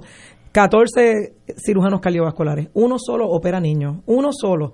Teníamos un segundo que era Daniel Vélez que estaba en Puerto Rico y por no eh, tener a tener un contrato adecuado con una asegurado, con las aseguradoras se fue y hizo el trasplante más de, de, de la persona más chiquita, el trasplante de corazón lo, lo tiene él y es el jefe en el hospital allá en Texas. Entonces tú dices, eso lo tuvimos aquí. Aquí aquí cuando yo empecé en el cardiovascular Wow. teníamos 10 cirujanos cardiovasculares. Ahora hay 14 en toda la isla y quizás hay 13 nada más que están operando. Y no hay nadie que venga detrás a estudiar esta profesión. La mayoría estamos entre los 55 y 60 años promedio. Y entonces yo veo que, que eh, eh, las enfermedades cardiovasculares siguen matando gente. Y entonces no se hace nada tampoco, nada para evitar esto, para tratar de que vengan médicos jóvenes que estudien, que, que, que, que, que sean la... la- Que vean futuro, que y, vean y- futuro. y que haya una sucesión detrás de nosotros, no se ve nada. Los médicos nada. jóvenes se van. Pues que tú no le puedes decir que se queden, porque es que es muy difícil, de verdad. Uno no tienes con qué retenerlo. es muy, muy difícil, de para verdad. mí un privilegio, para nosotros un privilegio que, estén, que usted esté aquí, doctora de Barí, cardióloga, y de verdad que lo- nos ha presentado un cuadro patético de la profesión suya en torno a, a recibir em- emolumentos por servicios prestados, ni, ni, ni repartiendo periódicos. Hay, hay, hay gente que hace más dinero repartiendo el periódico por la mañana que ustedes No, a las una 2 de la mañana salvando una vida. ¿verdad? Una cosa que no hace sentido, no hace sentido. Y el resultado es lo que usted dice, la emigración de, los otro. Y- y Puerto Rico pierde 20, 30 años de entrenamiento eh, con un pasaje de JetBlue. No, y gente, y gente que ya ha demostrado las destrezas que tiene, que son Sí, sí, que- valiosos que para no. nuestra propia gente, pero ni siquiera eso. Por eso es que yo comentaba ayer y he comentado en otras ocasiones que los derechos esenciales de la gente no son prioridad para los gobiernos. Aquí es el mercantilismo y el interés económico que tengan los políticos en determinado tipo de negocio. Entonces, la salud es un negocio, se ha convertido en un negocio más que en un derecho. Y no, no solamente es difícil para los que, los que tienen planes médicos privados, porque esos médicos que se van nos afectan a todos, pero también está el que tiene que, eh, tiene que recibir servicios bajo la reforma de salud. También es otro, otro problema. Entonces, lo que está en juego es la salud y la vida de la población. Eso es así. Eso es así. Doctora, un privilegio tenerla con nosotros. Norma de Barí, bienvenida como siempre a Fuego Cruzado. Y gracias, Por, por haber venido y pues obviamente sabes que estos micrófonos siempre están Son disponibles. suyos. Gracias, buenas noches. Vamos a una pausa, amigos. Fuego Cruzado está contigo en todo Puerto Rico. Como pensionado del gobierno de Puerto Rico, yo quiero el plan Humana Ruby Max para recibir cubierta ilimitada para dentaduras y coronas con cero copagos. Un total de 800 dólares al año para medicamentos sin receta. El nuevo beneficio de cubiertas para algunos medicamentos para la disfunción eréctil y muchos beneficios más. Elige a Humana y llama a un representante autorizado de ventas al 1-888-338-2185. De nuevo, 1-888-338-2185. Todos los días de 8 a.m. a 8 p.m. Llámanos hoy y elige a Humana. Con salud le sumas a tu vida. Humana. Humana Ruby Max es un plan Medicare Advantage HMO con un contrato con Medicare. La afiliación en este plan de Humana depende de la renovación del contrato. Actor pagado. Aplica a H4007 raya 801. Anuncio autorizado por la Administración de Seguros de Salud del Gobierno de Puerto Rico. Regresa Encaminada el domingo 18 de noviembre en el Parque Luis Muñoz Rivera en San Juan. Ven con toda tu familia y disfruta de música, actividades para niños y clínicas de salud. Te esperamos en Encaminada, encendiendo la luz por la diabetes. Domingo 18 de noviembre desde las 9 de la mañana en el Parque Luis Muñoz Rivera. Info 787-729-2210. Te invita la Asociación Puertorriqueña de Diabetes. Prevención, control, felicidad. Se sienten los aires navideños y en la comunidad Jesús Mediador estamos listos para celebrar en familia el Festival Navideño que como todos los años la comunidad Jesús Mediador te brinda. Sábado 24 de noviembre desde las 12 del mediodía y el domingo 25 de noviembre desde las 9 de la mañana. Dedicado a Francisco Pirulo Rosado. Habrá kioscos, música, artesanos y grandes artistas invitados. Andrés Jiménez, Gary Núñez y Plena Libre. Pirulo y la tribu. Los violines de Marquito. Trovadores y muchos artistas más. 24 y 25 de noviembre, carretera 871, Barrio Volcán, Bayamón. Te esperamos. Y ahora continúa Fuego Cruzado. ¡Feliz viernes! Y este fin de semana está súper lleno de festivales y buenísimos eventos, además de los encendidos navideños en varios municipios. A la verdad que estamos deseosos de que llegue la Navidad porque muchos el año pasado estábamos sin energía eléctrica. Pero no te preocupes que aquí llegué para que distraigas tu mente en el fin de semana. Así que, oye, oye, échate pa' acá, que llegó el recordatorio de los boricuas, calendario radial de Puerto Rico. Y recuerda que el calendario de los festivales confirmados de noviembre 2018 lo puedes encontrar en Facebook, Calendario de Puerto Rico. Hoy viernes hay encendido navideño en el municipio de Aguadilla, Guayama y Canóvanas. Este sábado se celebra el encendido del pueblo de Morovis en su plaza pública.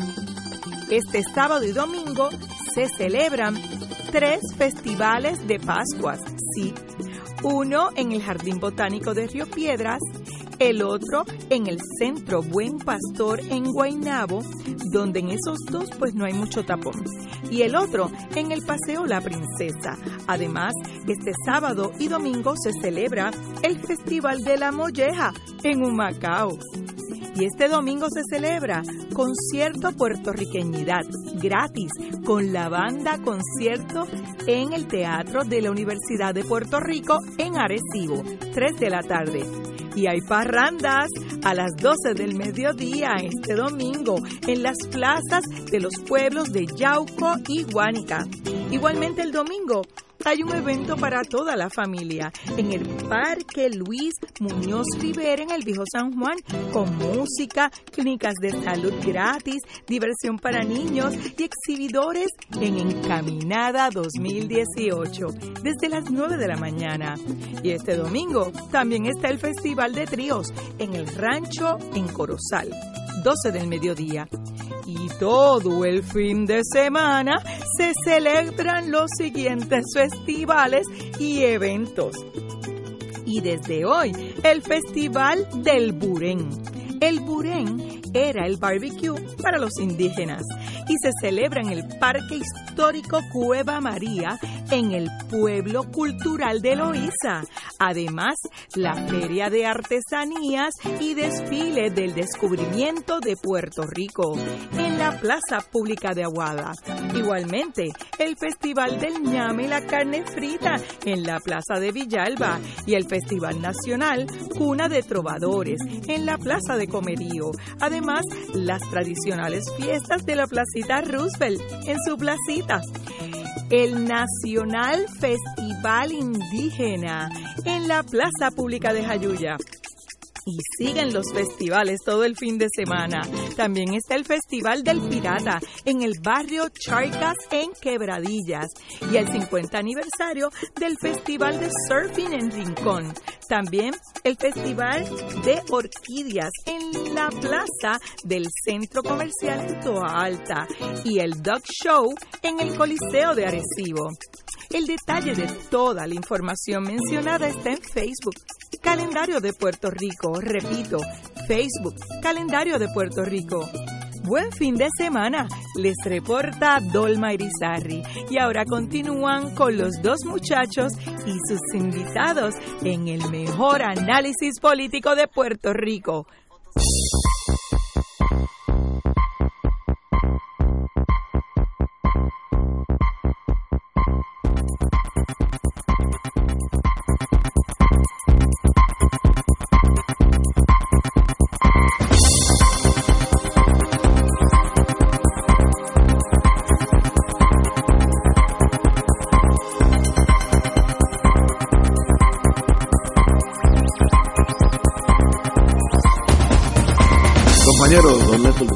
Oye, he recibido varios mensajes de a través de las redes y como yo no soy eh, todólogo, a Dios gracias, pues le, les voy a preguntar a ustedes, esta mañana con la fresca se anunció por parte del Departamento de Justicia que el, Ah, sí, ya sé. se había decretado la absolución de el individuo que había sido acusado por el asesinato que ocurrió en el Hospital Lima. Hospital Lima de Cagua. Eh, y esa decisión es lo más curiosa porque plantea que eh, no hubo, por insuficiencia de evidencia, entiendo que, eh, que decretaron la absolución. Ausencia total. Ausencia total de evidencia. Eh, se decretó la, Desestimación. la desestimación de los cargos contra este individuo. Marilu, ¿tú qué sabes de ese mundo? Pues mira, yo sé lo mismo que ha dicho la prensa, este, pero sí yo puedo decir que el que se desestime un caso por ausencia total de pruebas es algo bastante inusual. Y si eh, los abogados que defienden a este señor han logrado eso, yo tengo que partir de la premisa de que de verdad había ausencia total de prueba, no solamente porque es algo que es cuesta arriba para un abogado de defensa lograrlo, sino porque el, el juez que lo decreta, eh, lo que conozco del juez es que es una persona respetada, una persona conocedora del campo del derecho penal y sobre todas las cosas que se atreve a tomar decisiones, porque hay muchas eh, cualidades que, que, debe, que deben acompañar a un juez. Y entre ellas está eh, no solamente que conozca la materia, sino que se atreva a tomar decisiones, porque la realidad es que hay muchos juez conocedor, pero que a veces no se atreven por las razones que sea, no se atreven y eso ahí le hacen un flaco servicio a la justicia, porque usted tiene que impartir justicia con la, con la venda en los ojos. Así que, bueno, el, el, Departamento de Justicia tendrá que ir al Tribunal de Apelaciones porque eh, no, no hay, es, el tribunal de, siguiente jerarquía, ¿no? Para, para revisar la decisión de un juez de primera instancia y habrá que ver qué es lo que dice el, el Tribunal de Apelaciones, pero me parece que es, como decimos en el, en el argot, me parece que es un palo por las cuatro esquinas.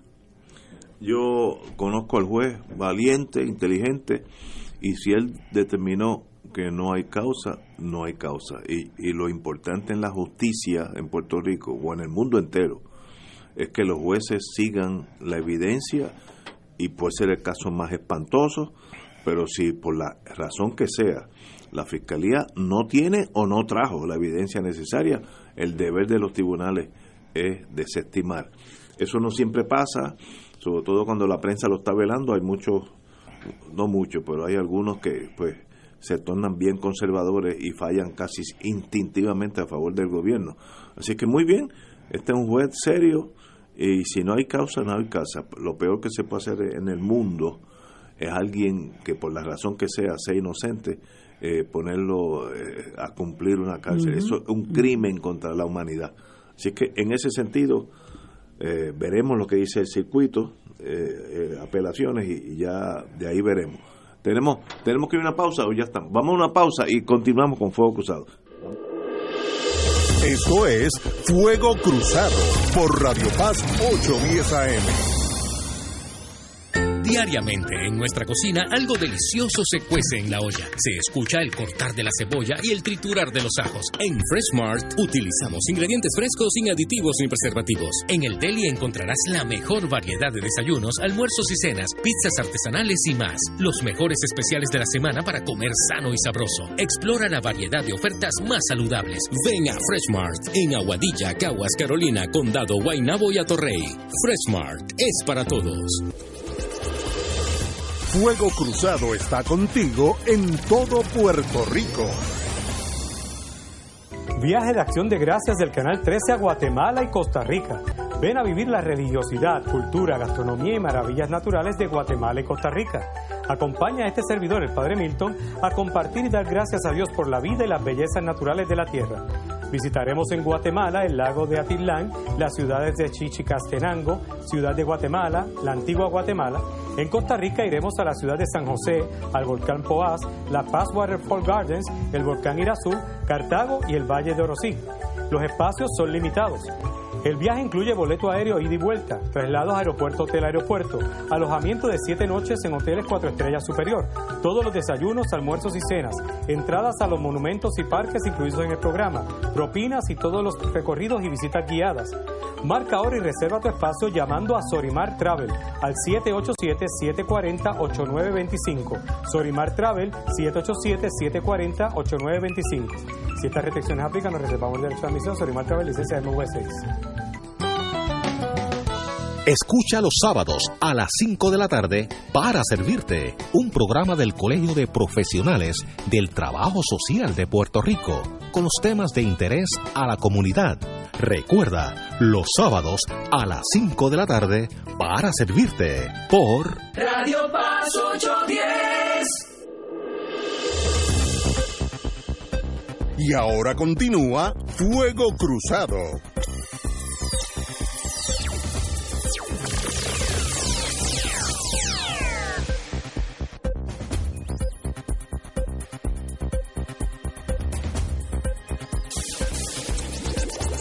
Regresamos, Boys and Girls, Marilu.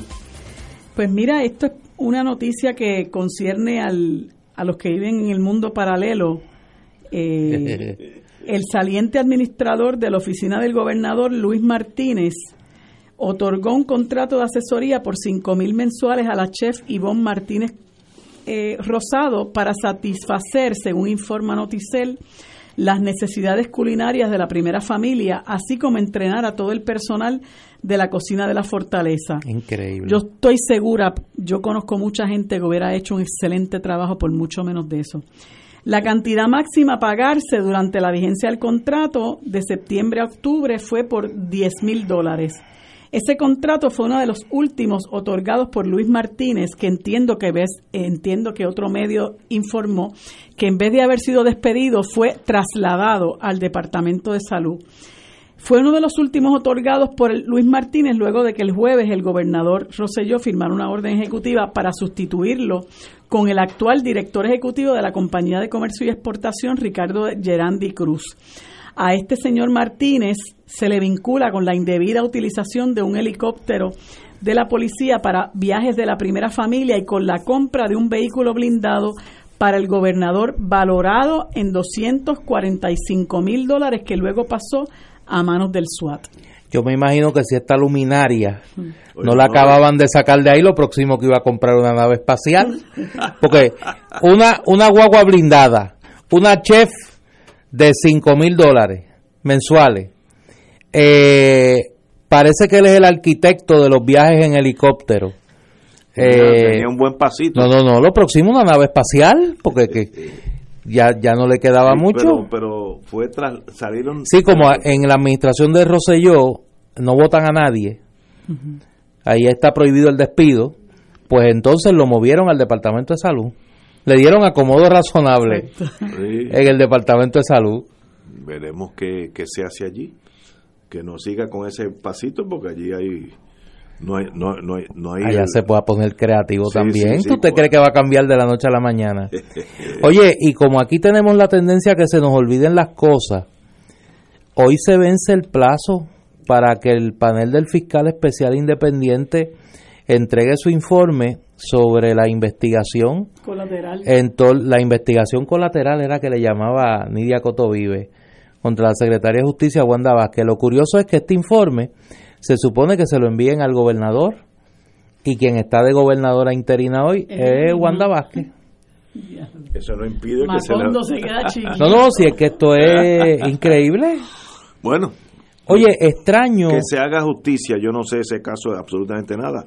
Si hay causa, hay causa, y si no hay causa, no hay causa. Eso es todo lo que yo puedo Sí, pero que se dé a conocer el No, no, resultado no, del informe. no, sí, debe ser público. Que no se vayan por la sin tangente. secreto, sin secreto.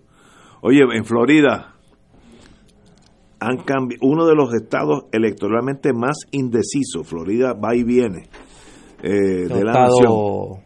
Eh, un swing state. han entrado en el segundo recuento de votos tras las elecciones del 6 de noviembre y comenzó manualmente a determinarse un escaño al Senado y otros cuatro eh, cargos estatales, Eh, así como el primer recuento, que fue mecánico, que terminó el jueves sin despejar los nombres de cinco ganadores, el manual está sometido a demandas judiciales del senador Bill Nelson, que busca la reelección, y retos legales de su contendiente, el republicano Rick Scott, actual gobernador de Florida. Los procesos judiciales, en el caso de Nelson, están encaminados principalmente a contar el mayor número de papeletas, como por ejemplo aquellas con firmas que no concuerdan con las registradas, re- y verificar si hubo errores que envía, evitaron el registro de voto por el Senado en el condado de Broward, un bastión demócrata. Eh, me da la impresión que está tan y tan pegado que hay que ir papale- pa- papeleta papeleta, que, que eh, Florida tiene millones de habitantes y millones de votantes. Así que eso puede tomar un ratito. 12.603 era la, el La margen diferencia. de diferencia de Scott con Nelson. Y, y, y ahí votaron, yo no sé cuántos votaron, pero más de 10 millones. Por ahí 5 millones, 10 millones. Así que 12 mil es nada en, en, en 10 millones de votos. Eh, así es que me da la impresión que eso habla bien de ese, de ese estado. Lo mismo se va con uno que con otro y eso habla, eso es saludable para la nación. Eh, si usted no da el grado, en la próxima te cogemos ese tipo de cosas y no votar por las tribus como aquí hacemos eh, muy a menudo para pesar nuestro, ¿no? Oye, pero ahí no es. Esa nota de Florida, te estuvo oyendo, está media rara. Ahí no es que hay impugnaciones legales a la, a, a la votación, a algunos resultados. Y había un tema de que habían unas papeletas que no aparecen, unos Sí, sí, sí. Sí, y sobre todo esa, esas esas alegaciones las, estabas, las, estaban haciendo en la contienda de Gillum contra De Santis. Exacto. La de la desaparición de unas papeletas. Este, ahí no estoy muy al tanto de cómo va la cosa, pero, pero Scott tenía unos reclamos eh, judiciales donde estaba, entre otras cosas, eh, oponiéndose al recuento, obviamente, porque él, él estaba al frente y entonces estaba siendo respaldado por unos alegatos de Donald Trump de que Bill Nelson pretendía robarse las elecciones y todas las, las eh, medios informativos decían que esas eran unas alegaciones infundadas, ¿no? Que, que lo único que se aventuraba a hacer eh, Donald Trump era hacer esas imputaciones, pero que no, más allá de hacer las imputaciones, no había nada que realmente sustentara pero fíjate, si uno fuera detective, los condados Broward y Palm Beach, ambos con mayor electorado demócrata, son los que presentan los problemas. Mira qué casualidad. Y los, los condados básicamente republicanos, allí están No tienen problema. Así que me da la impresión que pudo haber, haber habido mano criminal de los muchachos para que los demócratas no ganaran. Bueno, eso, que se cuente papeleta papeleta es la única forma de hacer justicia al que gane o al que pierda. Tenemos que irnos hasta el lunes. Oye, el, no, el lunes no venimos. El, lunes es el lunes, el lunes es feriado, no tendremos programación. Venimos el martes. Entonces. Ay, cruzado. Antes que se me olvide, perdón, este, hay una actividad en contra de la Junta que se llama el bombazo ah, y controversia. Vamos a estar allí expresándonos en contra de la Junta de Control Fiscal en la Avenida Universidad de 10 a 3 de la tarde. Tenemos que salir a la calle y demostrar nuestra indignación con esta gente que lo que único hace es estrangularnos hasta exprimirnos el más la última gota de sangre. Bombazo y controversia contra la Junta de Control Fiscal este lunes de 10 de la mañana a 3 de la tarde en la avenida eh, Universidad. Universidad frente a nuestra alma mater. Yo estaré allí. Y nos veremos el Nosotros volvemos el martes. A las 17 horas.